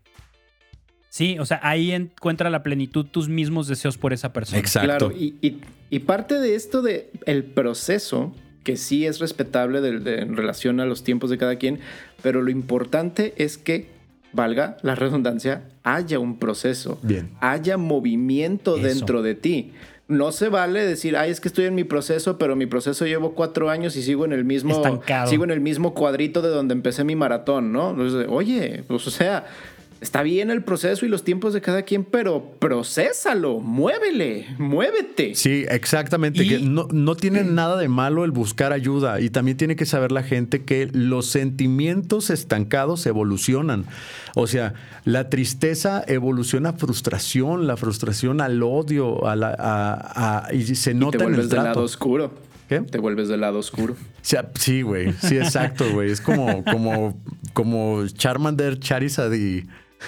y Charmeleon, güey. O sea, hace mucho que no citabas tu, tu Pokémon ah, güey, perdón, güey, perdón. No te, Ángel, no te preocupes. No, está bien, qué bueno que la traes No te preocupes, yo soy muy fan Pokémon. Claro. Aquí, yo te respaldo Aquí son dos contra uno. Tony me, me entendió perfectamente, güey. Yo soy el Y es que sí, güey, lee un libro de Pokémon, por Dios, güey. la enciclopedia Pokémon, aunque sea, compadre, hasta favor. Pero Wikimon. Wikimon. Lo dirás de broma, pero existe la Wikidex. Güey, y es una maravillosidad esa onda, güey, ¿eh? Porque viene incluso Los, los órganos internos. Güey, me estoy perdiendo, ¿no? No, sí, güey. Estamos yendo mucho de otro tema que da para mucho, pero no tiene nada que ver. No tiene nada que ver. Pero ciertamente tienes que buscar ayuda. O sea, no es algo que tú puedas brincar tú solo, necesitas ayuda.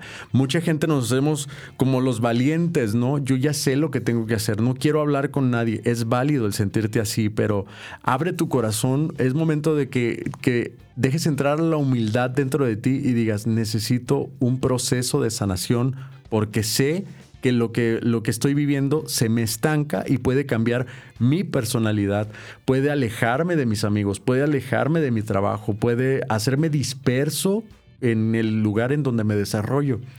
Y es muy importante el tratarse, claro. Totalmente de acuerdo. Y eh, reforzar, ¿no? Lo que decía Tony, que te lleve precisamente a procesar, lo que no te estanques, que no te quedes ahí y, como decía Ángel, que ese proceso te lleve a reconocer lo que necesitas. ¿no? Nadie es, es mejor que, que otros por vivir o no vivir un duelo de X manera o de otra manera, pero nunca te va a caer mal la ayuda de alguien externo. Y si es alguien especializado, mejor, ¿no? O sea, un psicólogo, un guía espiritual que te ayude a, a aterrizar este proceso, mejor. ¿no? O sea, siempre, siempre va a ser mejor, porque como dices tú, Ángel, la, la, tristeza, pequeña tristeza, puede evolucionar hasta una terrible depresión. Claro. En cosa de nada, sin que te des cuenta, ¿no? Y bueno, continuando con esto, justo lo que estamos diciendo del proceso, la canción lleva un proceso, ¿no? Ya, ya llevamos cinco versos en los que la, letra te está conduciendo primero a la aceptación, luego a la esperanza, luego al aterrizaje de la realidad, de ya bájale. O sea, continuemos con esta esperanza y hagámosla viva, no nomás teórica. Y la armonía igual, la armonía y la melodía van evolucionando, llevan un proceso que te conduce a este punto que, Tony ya decía que, es, que sucede algo hermoso, que sucede algo súper interesante también. Ahora sí cambiamos de sección. Venimos con cinco versos en la misma línea, con ciertos cambios, unos un poquito más sutiles y otros un poquito más explícitos pero ahora sí entramos en la parte B de la canción, ¿no? Lo que podríamos llamar parte B. Yo la llamaría parte cambia B. Cambia la melodía, cambia la armonía, cambia la letra, también el sentido. ¿Y qué está sucediendo ahí, Tony? Ok, vamos a ir poquito para atrás al párrafo 5. ¿Me pueden ayudar con lo que dice? No tengo la letra en la eh, mano. ¿Ya no hay sufrimiento? ¿Es eso? Sí, creo que sí. ya, no hay sufrimiento, ya no, sufrimiento, ya no existen, ya no existen más... lágrimas. Ajá. No, hay vacío, ni, soledad. Hay soledad. soledad. Son libres como el viento. Dios, Dios los, ha, recibido. Yo no lo puedo cantar tan alto, por eso ah, no lo intento. A sus brazos llegaron. Todo este movimiento. A ver, vamos, voy a intentar tocarlo un poquito más. A ver. Eh, ¿Me puedes otra el mismo párrafo 5, Ángel? Tú cántalo. Dios los ha recibido. No, antes. Antes, antes, uno antes. Me hicieron gastar mi voz alta en vano, güey. Ya. Ay, güey. ¿Ya no hay sufrimiento? Ya no hay sufrimiento. ¿Sí es eso? Sí. Y no existen más lágrimas. Ajá. No hay vacío ni hay soledad. Son libres como el viento. Dios los ha recibido.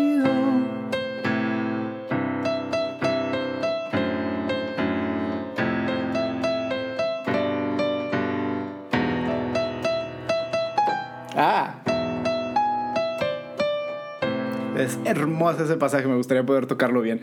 Cambia completamente la armonía, la cambia de una manera muy o sea, es una manera popular, es una manera usada, no es el hilo negro, pero el punto de en dónde la cambia es lo que lo hace brillante de nuevo, ¿no?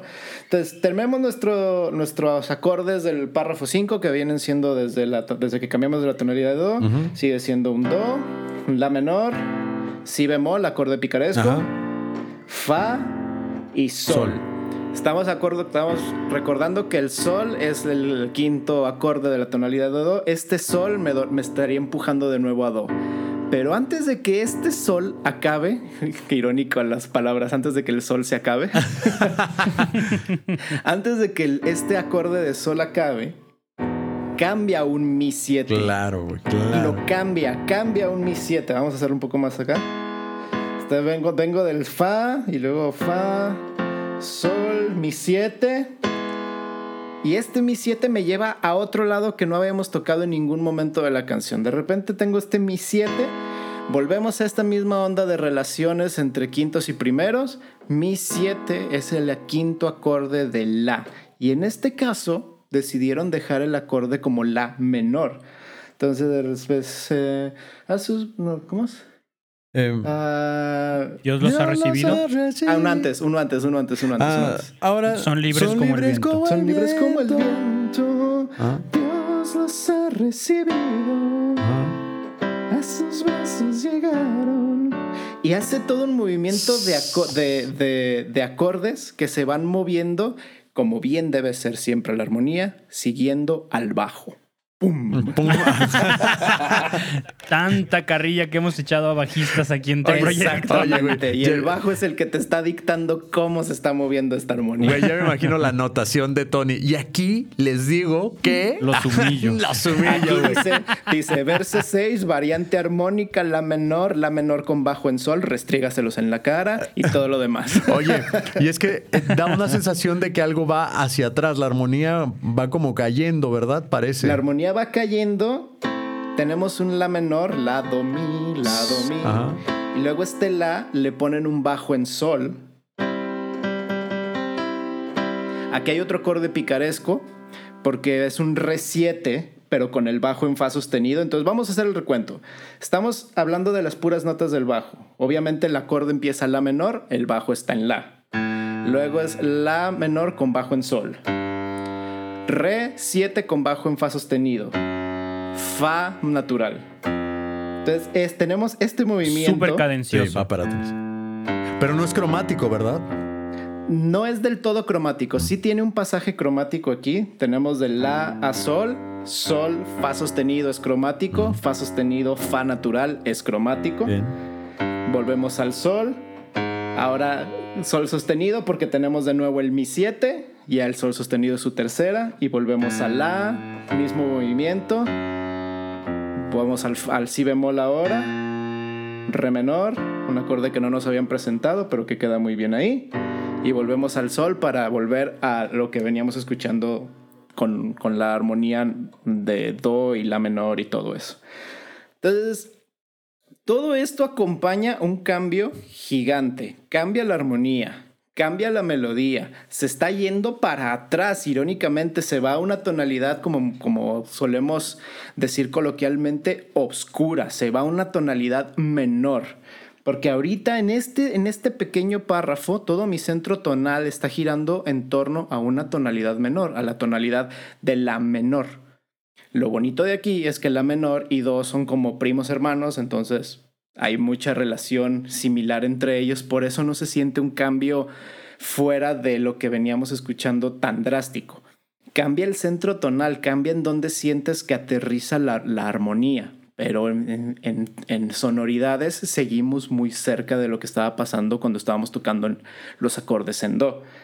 Entonces tenemos este Mi 7 que nos lleva a la menor, la menor con bajo en Sol, Re con bajo en Fa sostenido, Fa, Sol, Sol es Mi con bajo en Sol sostenido, volvemos a La menor, bajo en Sol, Re con bajo en Fa sostenido, Fa y volvemos ya al Si bemol, acorde picaresco, Re y Sol. Y ya volvemos a No se han ido del todo. Y otra vez lo hace grave. O sea, el can sí, la melodía. Eh, este, bueno, la versión que yo escuché este, es justamente del concierto que, eh, grabaron en, con Jera Carrillo. Entonces, en ese momento, pues se van a la predica. Ah, Pero la, armonía, la armonía que está sonando atrás, acompañando a Martín con este momento muy bello, este, es, la, es la que veníamos escuchando del Do, La menor, Si bemol, Fa y Sol. Y así hasta que vuelven a entrar. Y vuelve a entrar abajo la melodía, vuelve a subir a la octava, vuelve a cambiar todo esto que acabamos de hablar de, cambiar el centro tonal hacia la menor y todo esto que estábamos hablando del movimiento del bajo. Y termina la canción. Me adelanté un montón. No, no, está bien, está súper bien. Está, está muy chido porque creo eh, que aquí eh, nos encontramos como con el primer cruce de intenciones entre armonía y letra. Porque la letra sigue siendo esperanzadora, sigue siendo como por la línea de Dios los ha recibido, a sus brazos llegaron, hoy están descansando, en la casa del Padre han sido recibidos, no hay que temer, pues ya están en el cielo, no se han ido del todo. O sea, la letra sigue muy en la línea del verso pasado. ¿no? Esperanzadora de tú tranquilo, no hay de qué preocuparte. Sin embargo, la armonía ahora sí la manejaron un poquito más oscura, ya no es como seguimos esperanzado y eso se me hace muy inteligente porque más que apostarle a seguir como, ah, letra esperanzadora, pues ahora subamos a re y tras, tras, tras, ¿no? o sea, la canción para arriba. No, Martín es muy inteligente y dice, este fue el clímax. O sea, ya llegamos del proceso de, dolor absoluto y aceptación y, luto y ta, ta, ta, ta, ta, aquí ya, o sea, a tener la esperanza y certeza de que Dios los tiene en sus brazos, entonces relajemos un poco, ¿no?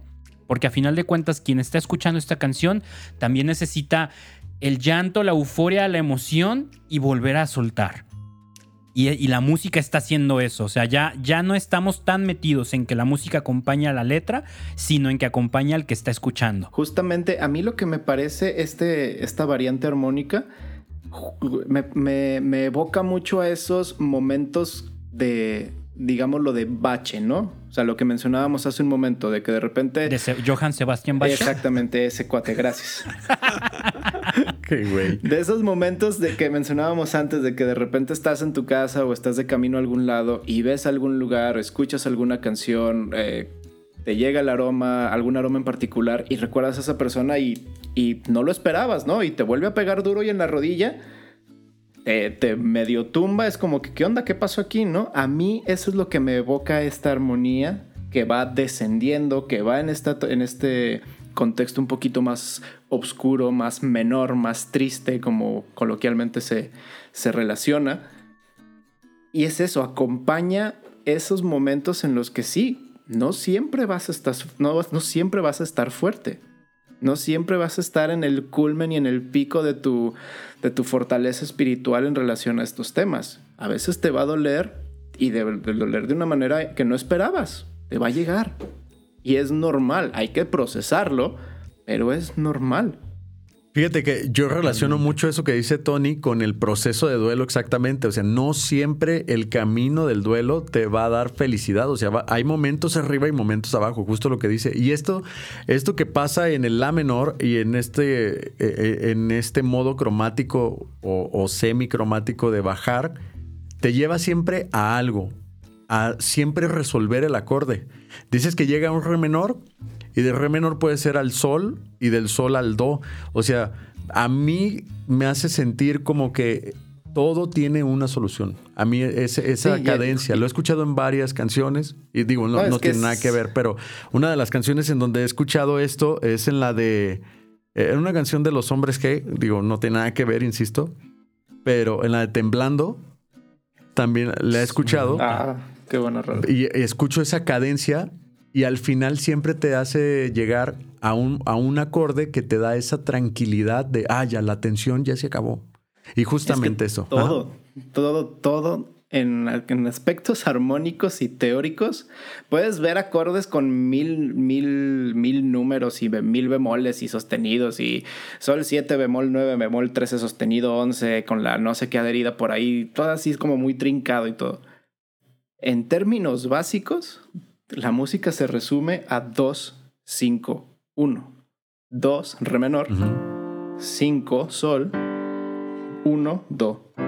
Y esta progresión, esta cadencia 2, 5, 1, independientemente de la tonalidad en la que se encuentra la canción, estoy, o sea, no hay duda alguna de que la han escuchado. O sea, esto siempre, ahí, si lo toco bien, esto siempre está en las canciones, siempre en alguna parte de la canción para resolver solo al final, al principio, toda la estructura armónica de la canción, no importa, siempre vas a encontrarte un 2-5-1 en una canción. Y es el alivio, o sea, es el alivio de esta tensión, el 2-5-1, ¿no? Exactamente. sí, el punto de estabilidad que, que siempre se necesita y en este tema en particular pues todavía más, ¿no? A mí de esta partecita me encantó esa, esa cadencia precisamente de cómo el bajo va regresando o, se siente que va regresando, ¿no? como que es un proceso paso a paso, así de tranquilo, no te saltes ningún paso clásico de, o sea, de esta enseñanza de vivir el duelo, ¿no? De negación y esto y aquello, el otro. Así, o sea, el bajo te lleva muy de primero esta, luego esta, luego esta nota y vas a llegar al momento en el que lo necesites. Oye, una, una, cosa más, solamente quiero decir una cosa más. En la versión que yo escuché hay una guitarra eléctrica que se une junto con el bajo a, no hacer un acorde, sino hacer un, a, seguirlo con, con, la nota. Se oye la ah, cadencia. sí, está, reforzando la caída. Sí, se oye, se oye bien poderoso. Eso me encanta. O sea, que la gente no le dé miedo a hacer un sonido unísono, ¿verdad? O sea, eso me gusta. Los unísonos son muy bonitos, solo hay que saber dónde acomodarlos. A mí me gustan mucho los unísonos, muchísimo. Y yo quería mencionar esto que tú decías, Tony, de bueno, aquí en esta versión que les pasé, Martín avienta prédica, ¿no? Eso quiero rescatarlo porque muchas veces como músicos católicos y predicadores, que son la mayoría, eh, a veces nos falta esa sensibilidad de medir el dónde y el cuándo. Bien. ¿No? Y Martín tiene desarrollado ese instinto cañón, cañón, cañón. O sea, hay canciones que, yo digo, ah, aquí va, aquí de seguro va a haber prédica, ¿no? Y Martín voltea y dice, no, o sea, esta es de corrido. Mm. Porque la canción ya dice lo que tiene que decir y no hay más que meterle, yo voy a estorbar. Hay canciones en las que avienta una prédica súper profunda al inicio y luego ya en toda la canción no dice nada. Y hay canciones en las que avienta prédica chiquita o, cita algún versículo o no dice nada, vámonos. Y en medio, en algún punto en particular, aquí, ¿no? O sea, aquí voltea y dice, metan freno de mano y aquí nos arrancamos con algo.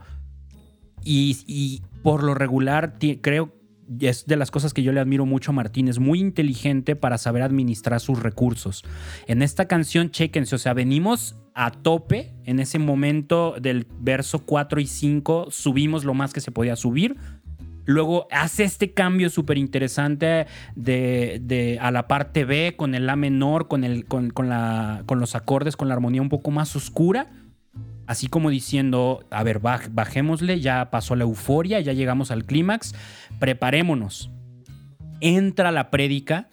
Esta prédica por lo regular es muy concisa, a veces comparte ahí unas anécdotas, este, más adelante igual compartimos algo de eso. Y de ahí de la prédica, que ya bajó la emoción, que ya todo el mundo tiene el moco colgando, que ya se acabaron los Kleenex, retoma la canción. O sea, no nomás estamos hablando de cómo la armonía acompaña la letra, de cómo la armonía ya va encaminando a quien está escuchando la canción hacia algún lugar, sino que también el cantante sabe eso, conoce su canción, conoce su armonía, conoce su letra y conduce y va a la par, ¿no? O sea, ahí hacen un unísono, armonía, letra y cantante de aquí sigue esto. Y eso es bien, bien valioso porque luego muchas veces la armonía está súper oscura y el vocalista quiere aventar acá el desmadre o la mega prédica o... Y espérate, no es momento, tu público está haciendo otra cosa, tu público está disfrutando de la canción, ¿no? No le rompas eso con, con, una prédica que no va, o viceversa, siéntelos, léelos, y aquí dales unas palabras de, de consuelo, y no importa que interrumpas tu música, ¿no? O sea, esa inteligencia de, leer el momento de tu canción es, es, una maestría. O sea, requiere de maestría y Martín es es top en eso. Y es que también la humildad se ejerce durante una canción. Saben todos que en el momento de la prédica, que es el plato fuerte de, la canción, o sea, donde se puede cumplir el propósito que es evangelizar a alguien, el que esta persona encuentre con, este, consuelo, es ahí en donde todos los demás instrumentos mm, se bajan y respetan ese momento. O sea, el de la guitarra eléctrica, pues no, no va a meter ahí el distor con todo, ¿no? Sino va todos abajo. Todos abajo. O sea, bajan la guardia porque saben que el, primero en fila va a predicar y es ahí en donde podemos encontrar el, objetivo, ¿no? Sí, como músico tienes que acompañar. Jamás puedes estar de protagonista y menos en un momento de prédica. Tú vas acompañando ese momento. Y lo vas dulcificando con tu arte, con tu, con tu tacto, con tu sensibilidad musical, artística en relación al momento. Y muchas veces tienes que ser muy maduro, tenemos, incluyo obviamente, que ser muy maduros en decir, ¿sabes qué? Es que en este momento específico de la canción que estamos viviendo, yo estorbo. Por más bajito que esté tocando, por más notas largas que esté tocando, estorban. No es momento. Cállate. Guarda silencio. Totalmente de acuerdo. Oigan, para no alargarnos de más, de más, de más, de más, este, vámonos rapidito. Los siguientes dos versos van muy por la línea de consuelo. Eh, vamos a leerlos. No quiero atorarme en ellos porque los dos últimos creo que valen mucho la pena. Y aparte quiero compartirles ahí un contenido que conseguí para el episodio de hoy. Entonces, para que el episodio no dure acá tres horas, vámonos con esto, ¿no? Armónicamente la estructura ya sigue muy igual, seguimos ya en el en do, ya en la tonalidad en la que subió, no vuelve a bajar, no sube más. Con la misma secuencia de acordes tengo entendido, este, y la, melodía muy similar. Hasta el final retomamos el la menor, ¿verdad? Ah, mira, ahí te va. Eh, venimos de la variante armónica, que fue lo de la menor oscuro, y eso es el párrafo 6. Párrafo 7 es lo que veníamos escuchando desde el principio. Párrafo 8 se mantiene la armonía en Do que veníamos escuchando, pero está el cambio melódico, el que sube una octava. Ah, ok, vuelve a ser el cambio melódico. Vuelve a ser el cambio melódico. Y en párrafo 9 vuelve a la menor. O sea, te avienta, digamos, el, el vamos a ponerlo así, el estándar, el plus y el mega alborotado de la menor hasta el final, ¿no? Pero te los avienta seguiditos. Es un verso tras otro. Van seguiditos porque la canción ya está acabando, ya está, ya está o sea, ya pasó su momento de clímax y te quiere dar un último empujón. Entonces está aventándote todo lo que ya habías escuchado, te lo está aventando seguidito. O sea, ahí, es Moisés Muñoz yendo a cabecear contra el Cruz Azul en la final. Exactamente. O sea, vámonos con todo, ganamos o perdemos. Exactamente. Los versos, los que siguen después de, la parte B, eh, son estos estos. No se han ido del todo, si nos han dejado una luz y eh, si, su, si su esfuerzo da frutos aún, no se han ido del todo, seguimos con esta esperanza. El siguiente, no se han ido del todo, si al pensarlo nos hacen vivir, si una meta nos hacen seguir, no se han ido del todo, seguimos ahí. Este es en el que sí me gustaría como ahondar poquito, que es el que coincide con que la melodía vuelve a cambiar, con que pasa de, una octava un poquito oscura a una octava arriba y, lo hace todavía más, más intenso y vuelve a cambiar la melodía. Así es. Y aunque duela hasta el alma, mejor dales tu último adiós. Si hace falta, también tu perdón. Deja ya que descansen, ya no pierdas más tiempo. Enfréntate a la vida, todo hombre se puede morir. Tú estás vivo y te toca vivir. Ese verso, o sea, ese, párrafo es así, o sea, todo, dijo todo, pudo haber sido solo la canción eso. Sí, te, ¿no? o sea, está... Te aguillotinó todo. Sí, exacto. Te dio en las dos rodillas y abajo te dio el golpe de gracia. este sí es ya descaradamente las cachetadas de párale a tu drama. Sí, este sí. Este sí, o sea, completamente. Y aunque te duela hasta el alma, o sea, está teniendo la consideración de, sí, no deja de doler, pero ya dales tu último adiós. O sea, aquí vuelve a aparecer este pasaje que decías, Ángel, de deja que los muertos entierren a sus muertos. O sea, ya dile adiós, ¿no? Porque luego hay mucha gente que, no, aquí sigue presente, pero te deschavetas y literalmente vives como si estuvieran presentes. Y eso no es nada bueno, eso no es nada saludable para tu alma. Entonces es, dile tu último adiós ya, o sea, ya se fue, ya no está en esta vida, sigue siendo parte de ti, pero ya no está aquí. Ah, Uy, o sea, ya es el momento. Y doloroso lo que dice, ya no pierdas más el tiempo, ya no hay, güey. es lo último que alguien quiere escuchar en un momento así recién comenzado. Pero si ya, ya lo habíamos platicado, si ya tienes demasiado tiempo en eso, ya no pierdas más el tiempo. O sea, la. Claro, ¿no? Clásico, clásico de señora viuda que lleva 10 años en duelo y dices, no manches, o sea, 10 años de, tu de esas personas que ya que decidieron que desde el momento en que se les fue el familiar, de negro todos los días, 24-7, siempre.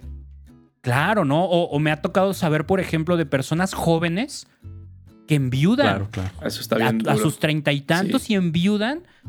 Imagínate de ya.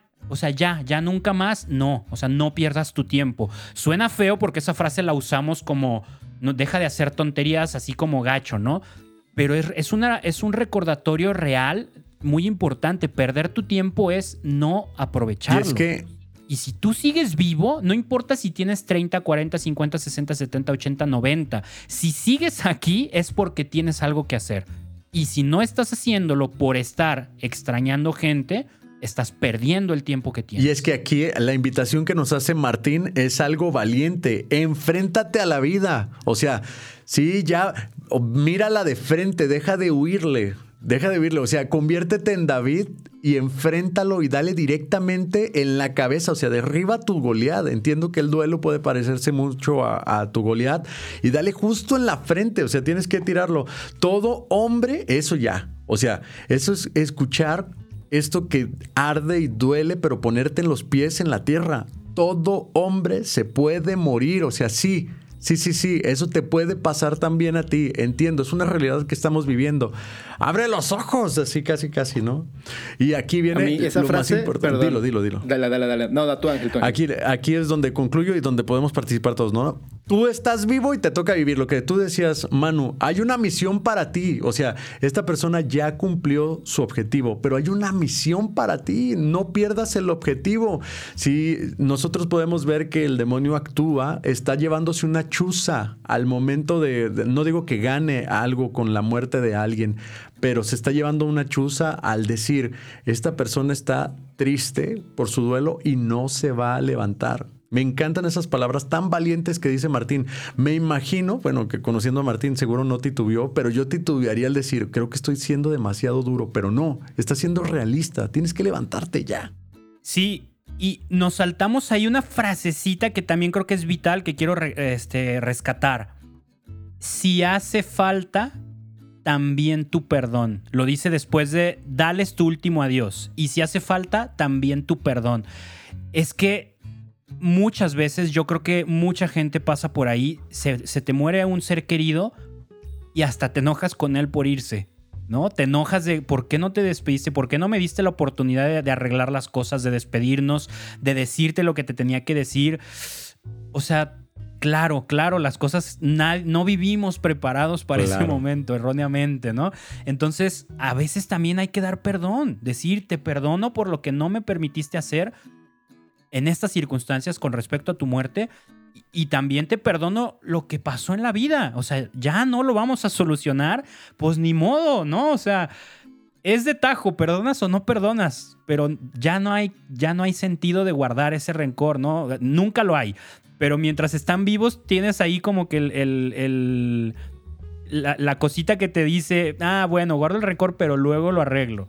No, o sea, si ya se murió, ya no hay luego, entonces también da tu perdón, ¿no? Es momento de, si este verso está, rompe todo, rompe todo, y aparte todavía cierra con algo mucho más cañón, ¿no? Y entonces pasamos a esta última parte que vuelve a ser parte B, ya con la armonía en la menor otra vez, y que Martín cierra con unas frases ultra contundentes, así como Márquez apaqueado en la cara, ¿no?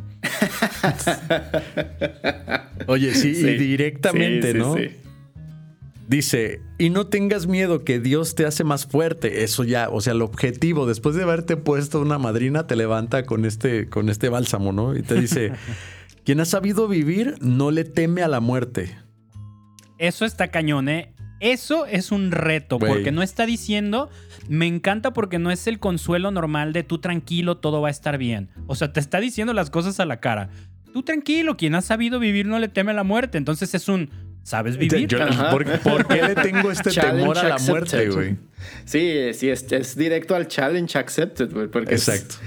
no, no, no, no, no, no te lo deja ni. directo, directo. Oigan, acuérdenme, ¿quién decía, para mí la muerte es ganancia? ¿San Agustín? Híjole. ¿O San Pablo? Creo que iba a decir un chiste muy imprudente. los, de, los de la funeraria López. Ay, güey. Güey, súper negro tu chiste, güey. Ay, compadre. no, no me acuerdo quién lo decía, ¿eh? No, no lo tengo presente, pero no era, suena, suena verdad. ¿No fue José María Escriba? Creo que sí, ¿eh? Capaz, A mí me suena, y digo, no, no lo digo con la certeza así contundente, pero me suena que es de él esa frase. ¿Cómo, ¿Cómo, va la frase de Para mí la muerte es ganancia. Es que en esta parte ciertamente te dice, oye, ¿cómo estás viviendo tu vida? Te confronta. ¿Estás listo para la muerte? ¿Quién ha sabido vivir. ¿Qué significa a ver, eh, que sepas vivir, güey. O sea, hay una frase que escuchamos por ahí que es el que, el que, el que no vive para servir, no sirve para vivir, ¿no? Ajá, y también tenemos que Jesucristo es camino, verdad y vida. Entonces es como, o sea, por todos lados te llueve. Sí. O sea, es como entre, intenta encontrarle un acomodo y pues por todos lados se acomoda, pero es, pesado, es muy duro.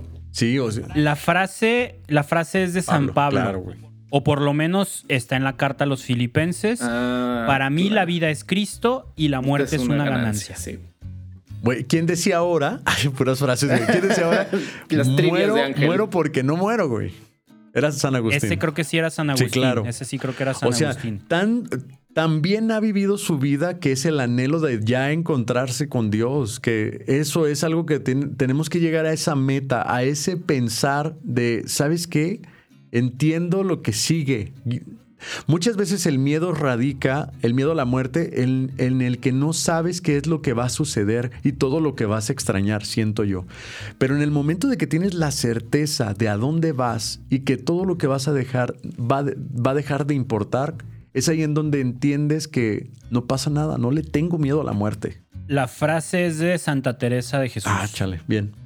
No de San Agustín. Ya me los imagino en el cielo a los dos de. ¡Ah! Dijeron que era yo. Uno más para mí. San Pedro. que cae. Un punto más para. para Agustín. sí, es una frase mega retadora que yo creo que está súper bien porque a mí me encanta. Es ese, ese estilo que me gusta de, reconfortar a la gente, que no es el, el reconfort vacío. No, no es él, tú tranquilo, todo bien, ya tú tranquilo, ya es un angelito más en el cielo. Eh. O sea, sí, pero no. No entramos en el rollo que comentábamos hace rato de, purgatorio y legalistas y, y, poco y poco prudentes, pero tampoco entramos en el pastelito y todo de rosa. No, o sea, esta frase es, a ver, confiemos en que él ya está allá, pero ¿qué onda contigo? Si te hace tanto ruido la muerte de alguien, se vale que duela, se vale que extrañes, se vale que sea difícil. Pero ya si sobrepasas los niveles, es porque algo no estás entendiendo de lo que se trata vivir. Correcto. Que es llegar a morir. Correcto. Eso se trata la vida del cristiano, de tener una buena muerte, ¿no? Entonces, si te hace tanto ruido, ¿estás sabiendo vivir? ¿No? Si le temes a la muerte, aquí hay algo que, o sea, te saltaste una de las lecciones del catecismo, ¿no? Más o menos por ahí va la onda. Y bueno, les quiero compartir ya para ir cerrando el episodio. Eh, le pedí a Martín que nos compartiera la historia, el contexto de cómo escribió esta canción, en quién se inspiró, qué rollo. Él da seguido su testimonio de, de lo que vivió con su hermana. Su hermana falleció muy joven y ella fue la que lo acercó a Dios. Y luego da el testimonio de su madre que se curó milagrosamente de un cáncer del que la habían desahuciado y luego la mamá falleció otra vez de cáncer. bueno, falleció, otra vez de cáncer otra vez. extraño. Este, y acá me, va, me platicó, me pasó el dato del contexto de la canción y luego me platicó de una anécdota que él vivió con su propia canción, Cañona. Se las paso a los dos. A todos, pues. Primero el contexto, ¿no? Dice... Eh, no se han ido del todo, pertenece a esa camada de canciones que incluso mientras la compones, sabes que se trata de algo más, pues puedes sentir y saber que hay un plus especial del cielo en ella. Y si componer ya es terapéutico y emocionante, saber que la pluma de Dios está escribiendo junto contigo es inolvidable. Cuando la compuse no fue en relación a mi propia experiencia, en el inicio del 2000 murieron el papá y el tío de dos de mis colegas, amigos y músicos respectivamente. Uno de ellos de remate en la fecha de mi cumpleaños. Al verlos y acompañarlos en su proceso de duelo, me senté a resumir mis sentimientos y palabras en una canción. Recuerdo que al momento de componerla había mucha ternura y, mucho, y mucha certidumbre que son parte de la mezcla efectiva que tiene la canción. Fue una reacción de cariño que terminó siendo música para el alma. Para ese momento, en mi propia historia de mi círculo cercano, era mi hermana la que había vivido su Pascua, y aunque muy joven, de 21 años, y con dolor y con el dolor que trae el cáncer, su partida fue llena de victoria, de fe, de certeza. Sin duda, mis pocas, mis pocas conversaciones con ella son parte de la letra de la canción. Al principio de mi camino de fe se sumaron para mí dos extremos de la misma cruz. Mi mamá se sanó de un cáncer terminal del que la habían desahuciado y mi hermana, seis años después, en menos de un mes y en plena juventud, muere por un cáncer también. Desde ahí estoy cierto que la muerte es parte de la vida, así como la duda es parte del camino de la fe. Además de la total claridad en la fe de que la muerte no tiene la última palabra ni la tendrá que quedó muy lejos de saber cuánto y cómo Dios ha hecho y sigue haciendo de las suyas con esta canción. Solo sé que se ha convertido en verdadera medicina para muchas almas en medio de su duelo, incluyéndome. En los conciertos no solo es una de las canciones más esperadas, además pasa a ser, junto con la prédica que la acompaña, el pináculo del concierto. Chéquense, o sea, ya habíamos hablado de, la, astucia de Martín para acomodar dentro de la canción y también la aplica para acomodar la canción dentro del concierto completo. O sea, esta canción es el clímax de sus conciertos. Y dice, pues en medio del tema de la muerte es cuando se dice, se afirma y se canta que Jesús resucitó y vive. Y eso hace la diferencia en la vida de todos los que lo creen lo que tú decías, Ángel, o sea, no perder de vista que Cristo ya no está en la cruz, o sea, sí murió, sí sufrió, pero resucitó. Y continúa Martín, finalmente no se han ido del todo, es una invitación personal al que la escucha para que descubra lo que mejor, lo, para que descubra que lo mejor que podemos hacer por los que ya han partido es vivir. Eso está cañón, ¿no? O sea, Martín tiene muy claro para qué es esta canción. O sea, es una invitación, lo que decíamos, no es canción de consuelo, es canción de invitación. Si ya se fue, tranquilo, tú qué rollo. No es como. ¿Tú qué vas a hacer antes de irte? Es que si comparto completamente lo, que dice Martín. O sea, imagínate el, eh, al familiar que, que falleció mirándote sufrir. O sea, lo mejor que podemos hacer es vivir. Y sí lo entiendo, lleva un proceso, pero está muy, muy interesante eso que está diciendo Martín. Son palabras muy contundentes. Son palabras muy contundentes. O sea, te, te dejan con mucho que pensar y muy poco que decir. Sí. Sí, está cañón. Y ahora les comparto la anécdota que me, que me compartió Martín sobre él y la canción, ya después de componerla. Me dice, era el 2 de mayo del 2004. El día anterior habíamos tenido la misa de cuerpo presente de mi mamá y por consejo de mi esposa me atreví a cantar No se han ido del todo. Híjole, o sea, es que ya ese contexto dices, cantar esa canción tú mismo en el funeral de tu mamá. No, no, no. Y continúa Martín. Sobra decir que fue un momento único y catalizador para mi propio duelo. Al siguiente día me acompañaban en los trámites propios del post del entierro mi esposa Lizzie y Alvin, un viejo amigo siempre cercano y dispuesto. En algún momento llegamos a un edificio conocido como Mercedes, que era el mismo nombre de mi mamá, y es un punto de referencia en San José, Costa Rica. Esto para uno de esos trámites. Yo estaba dando ya señales de cansancio físico y emocional y le pedí a ambos que por favor ellos hicieran el trámite que correspondía sin mí. Me quedé en el auto con la radio encendida y empecé a hacer el inevitable zapping por las diversas estaciones.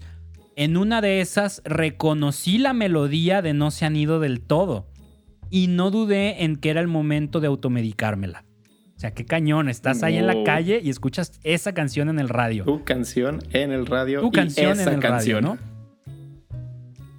Así que empecé a escucharla y a dejarme llevar en las manos de Dios. Ya con eso era más que suficiente, pero con Dios esa frase es broma. Casi acabando la canción, en los acordes finales, desde la radio, una voz comienza a hablar y dice, Martín, si estás escuchando esta canción, quiero, se me están poniendo los ojos rojos. Si estás escuchando esta canción, quiero decirte que ayer diste uno de tus mejores conciertos al cantarla en la misa de tu mamá. Se trataba del padre Jafet, quien era el sacerdote que había celebrado la misa el día anterior. Quedó corto en poder, quedo corto en poder compartir mis sentimientos y sensaciones. Cuando llegaron mi esposa y Alvin al auto, me encontraron hecho un trapo mojado de lágrimas.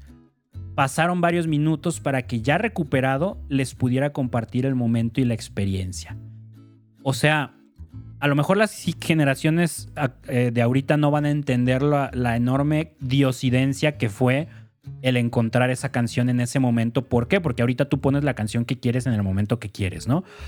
Pero en esa época, pues tenías que poner el radio y buscar y a ver si encontrabas algo que te gustara, de casualidad y coincidencia, ¿no?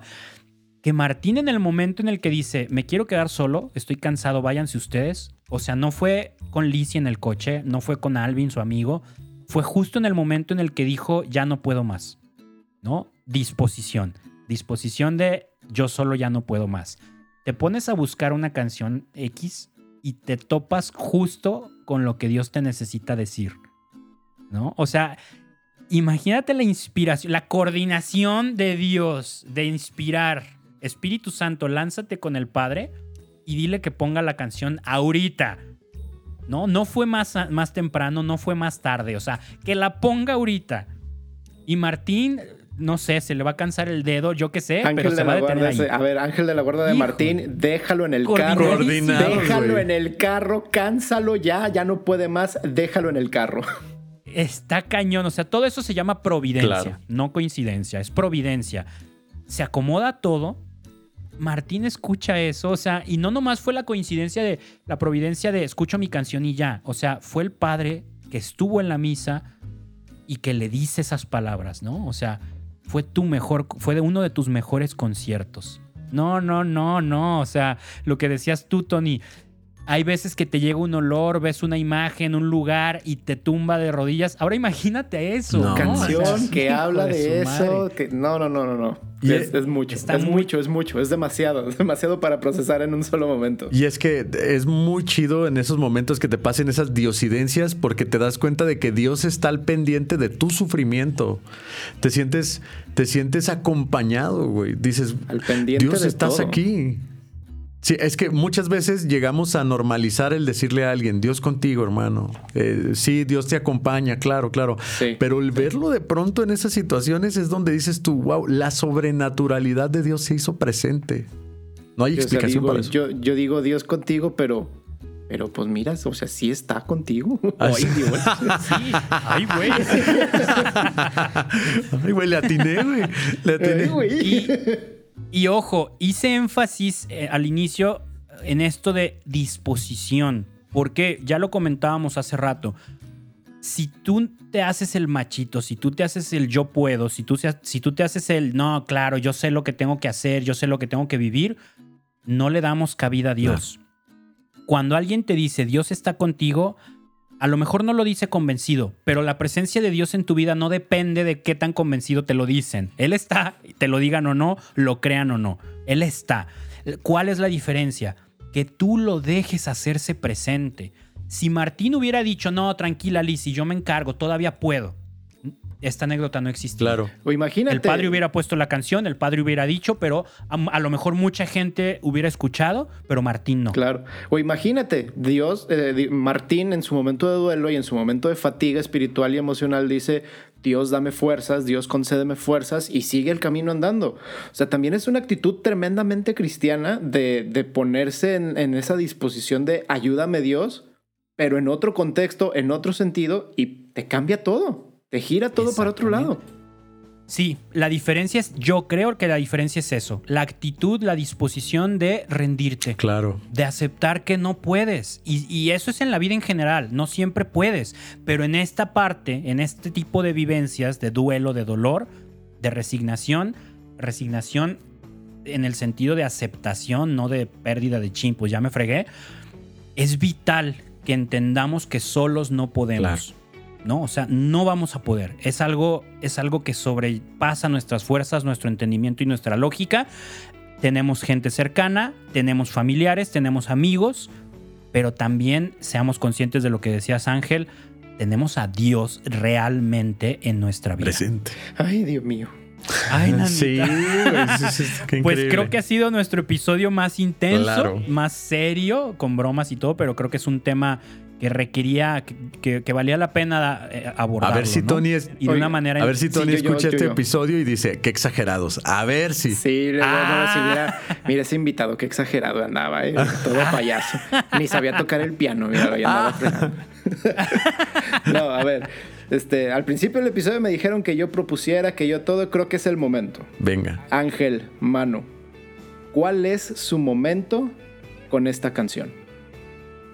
No con el familiar que más te ha pesado, o sea, no. Tu momento, su momento con esta canción. Dale, Manu, dale. Yo lo tengo muy claro.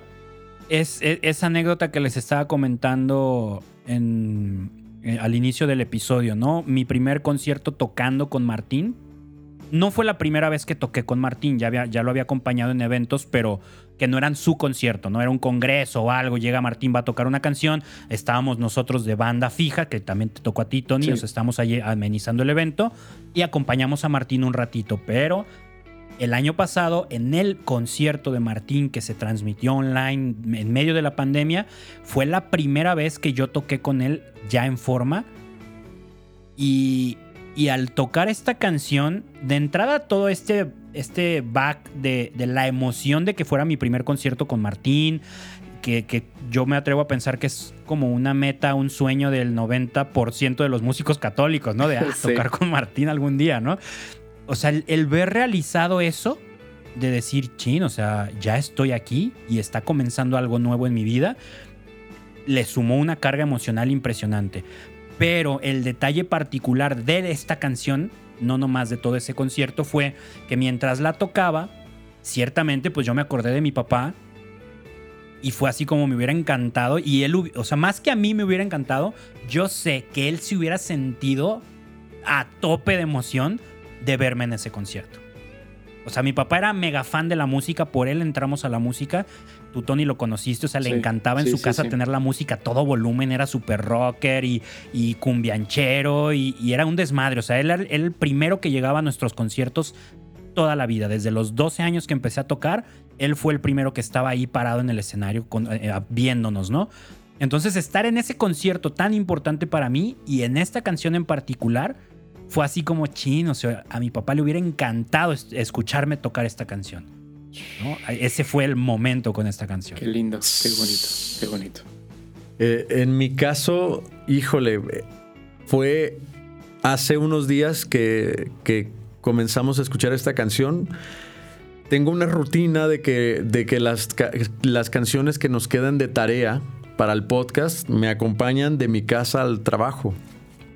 Y y esta canción me acompañó durante la semana y viví eh, algo que necesitaba, como no sé si algunas personas saben, pero en, enero de este año perdí a mi hermana, tenía 37 años por esta enfermedad, por COVID-19, y no tuvimos la oportunidad como de conversar por las complicaciones que hay en, en esta enfermedad.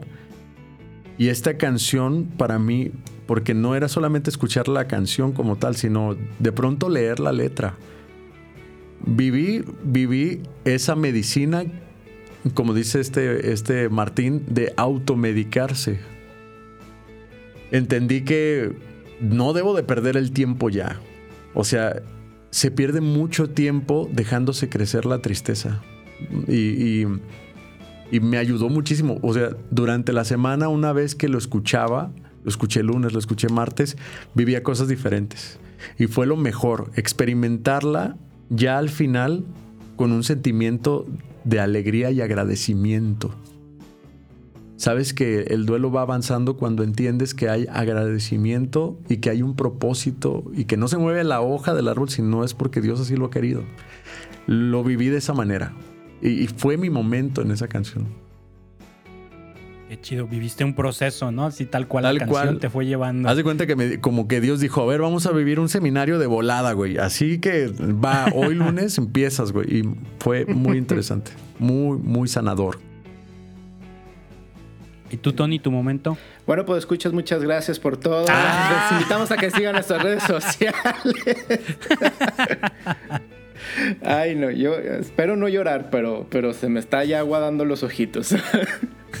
este, pues por circunstancias eh, de la vida, eh, durante muchos, muchos años estuve alejado de la familia de mi mamá y particularmente de mi abuelito. Y Alera es una persona a la que siempre le tuve muchísimo aprecio, siempre fue un hombre muy cariñoso, muy, muy, muy bondadoso, siempre servicial, siempre atento, siempre muy educado, muy cortés. O sea, lo tengo, tengo muchos de sus ejemplos en mi vida muy presentes.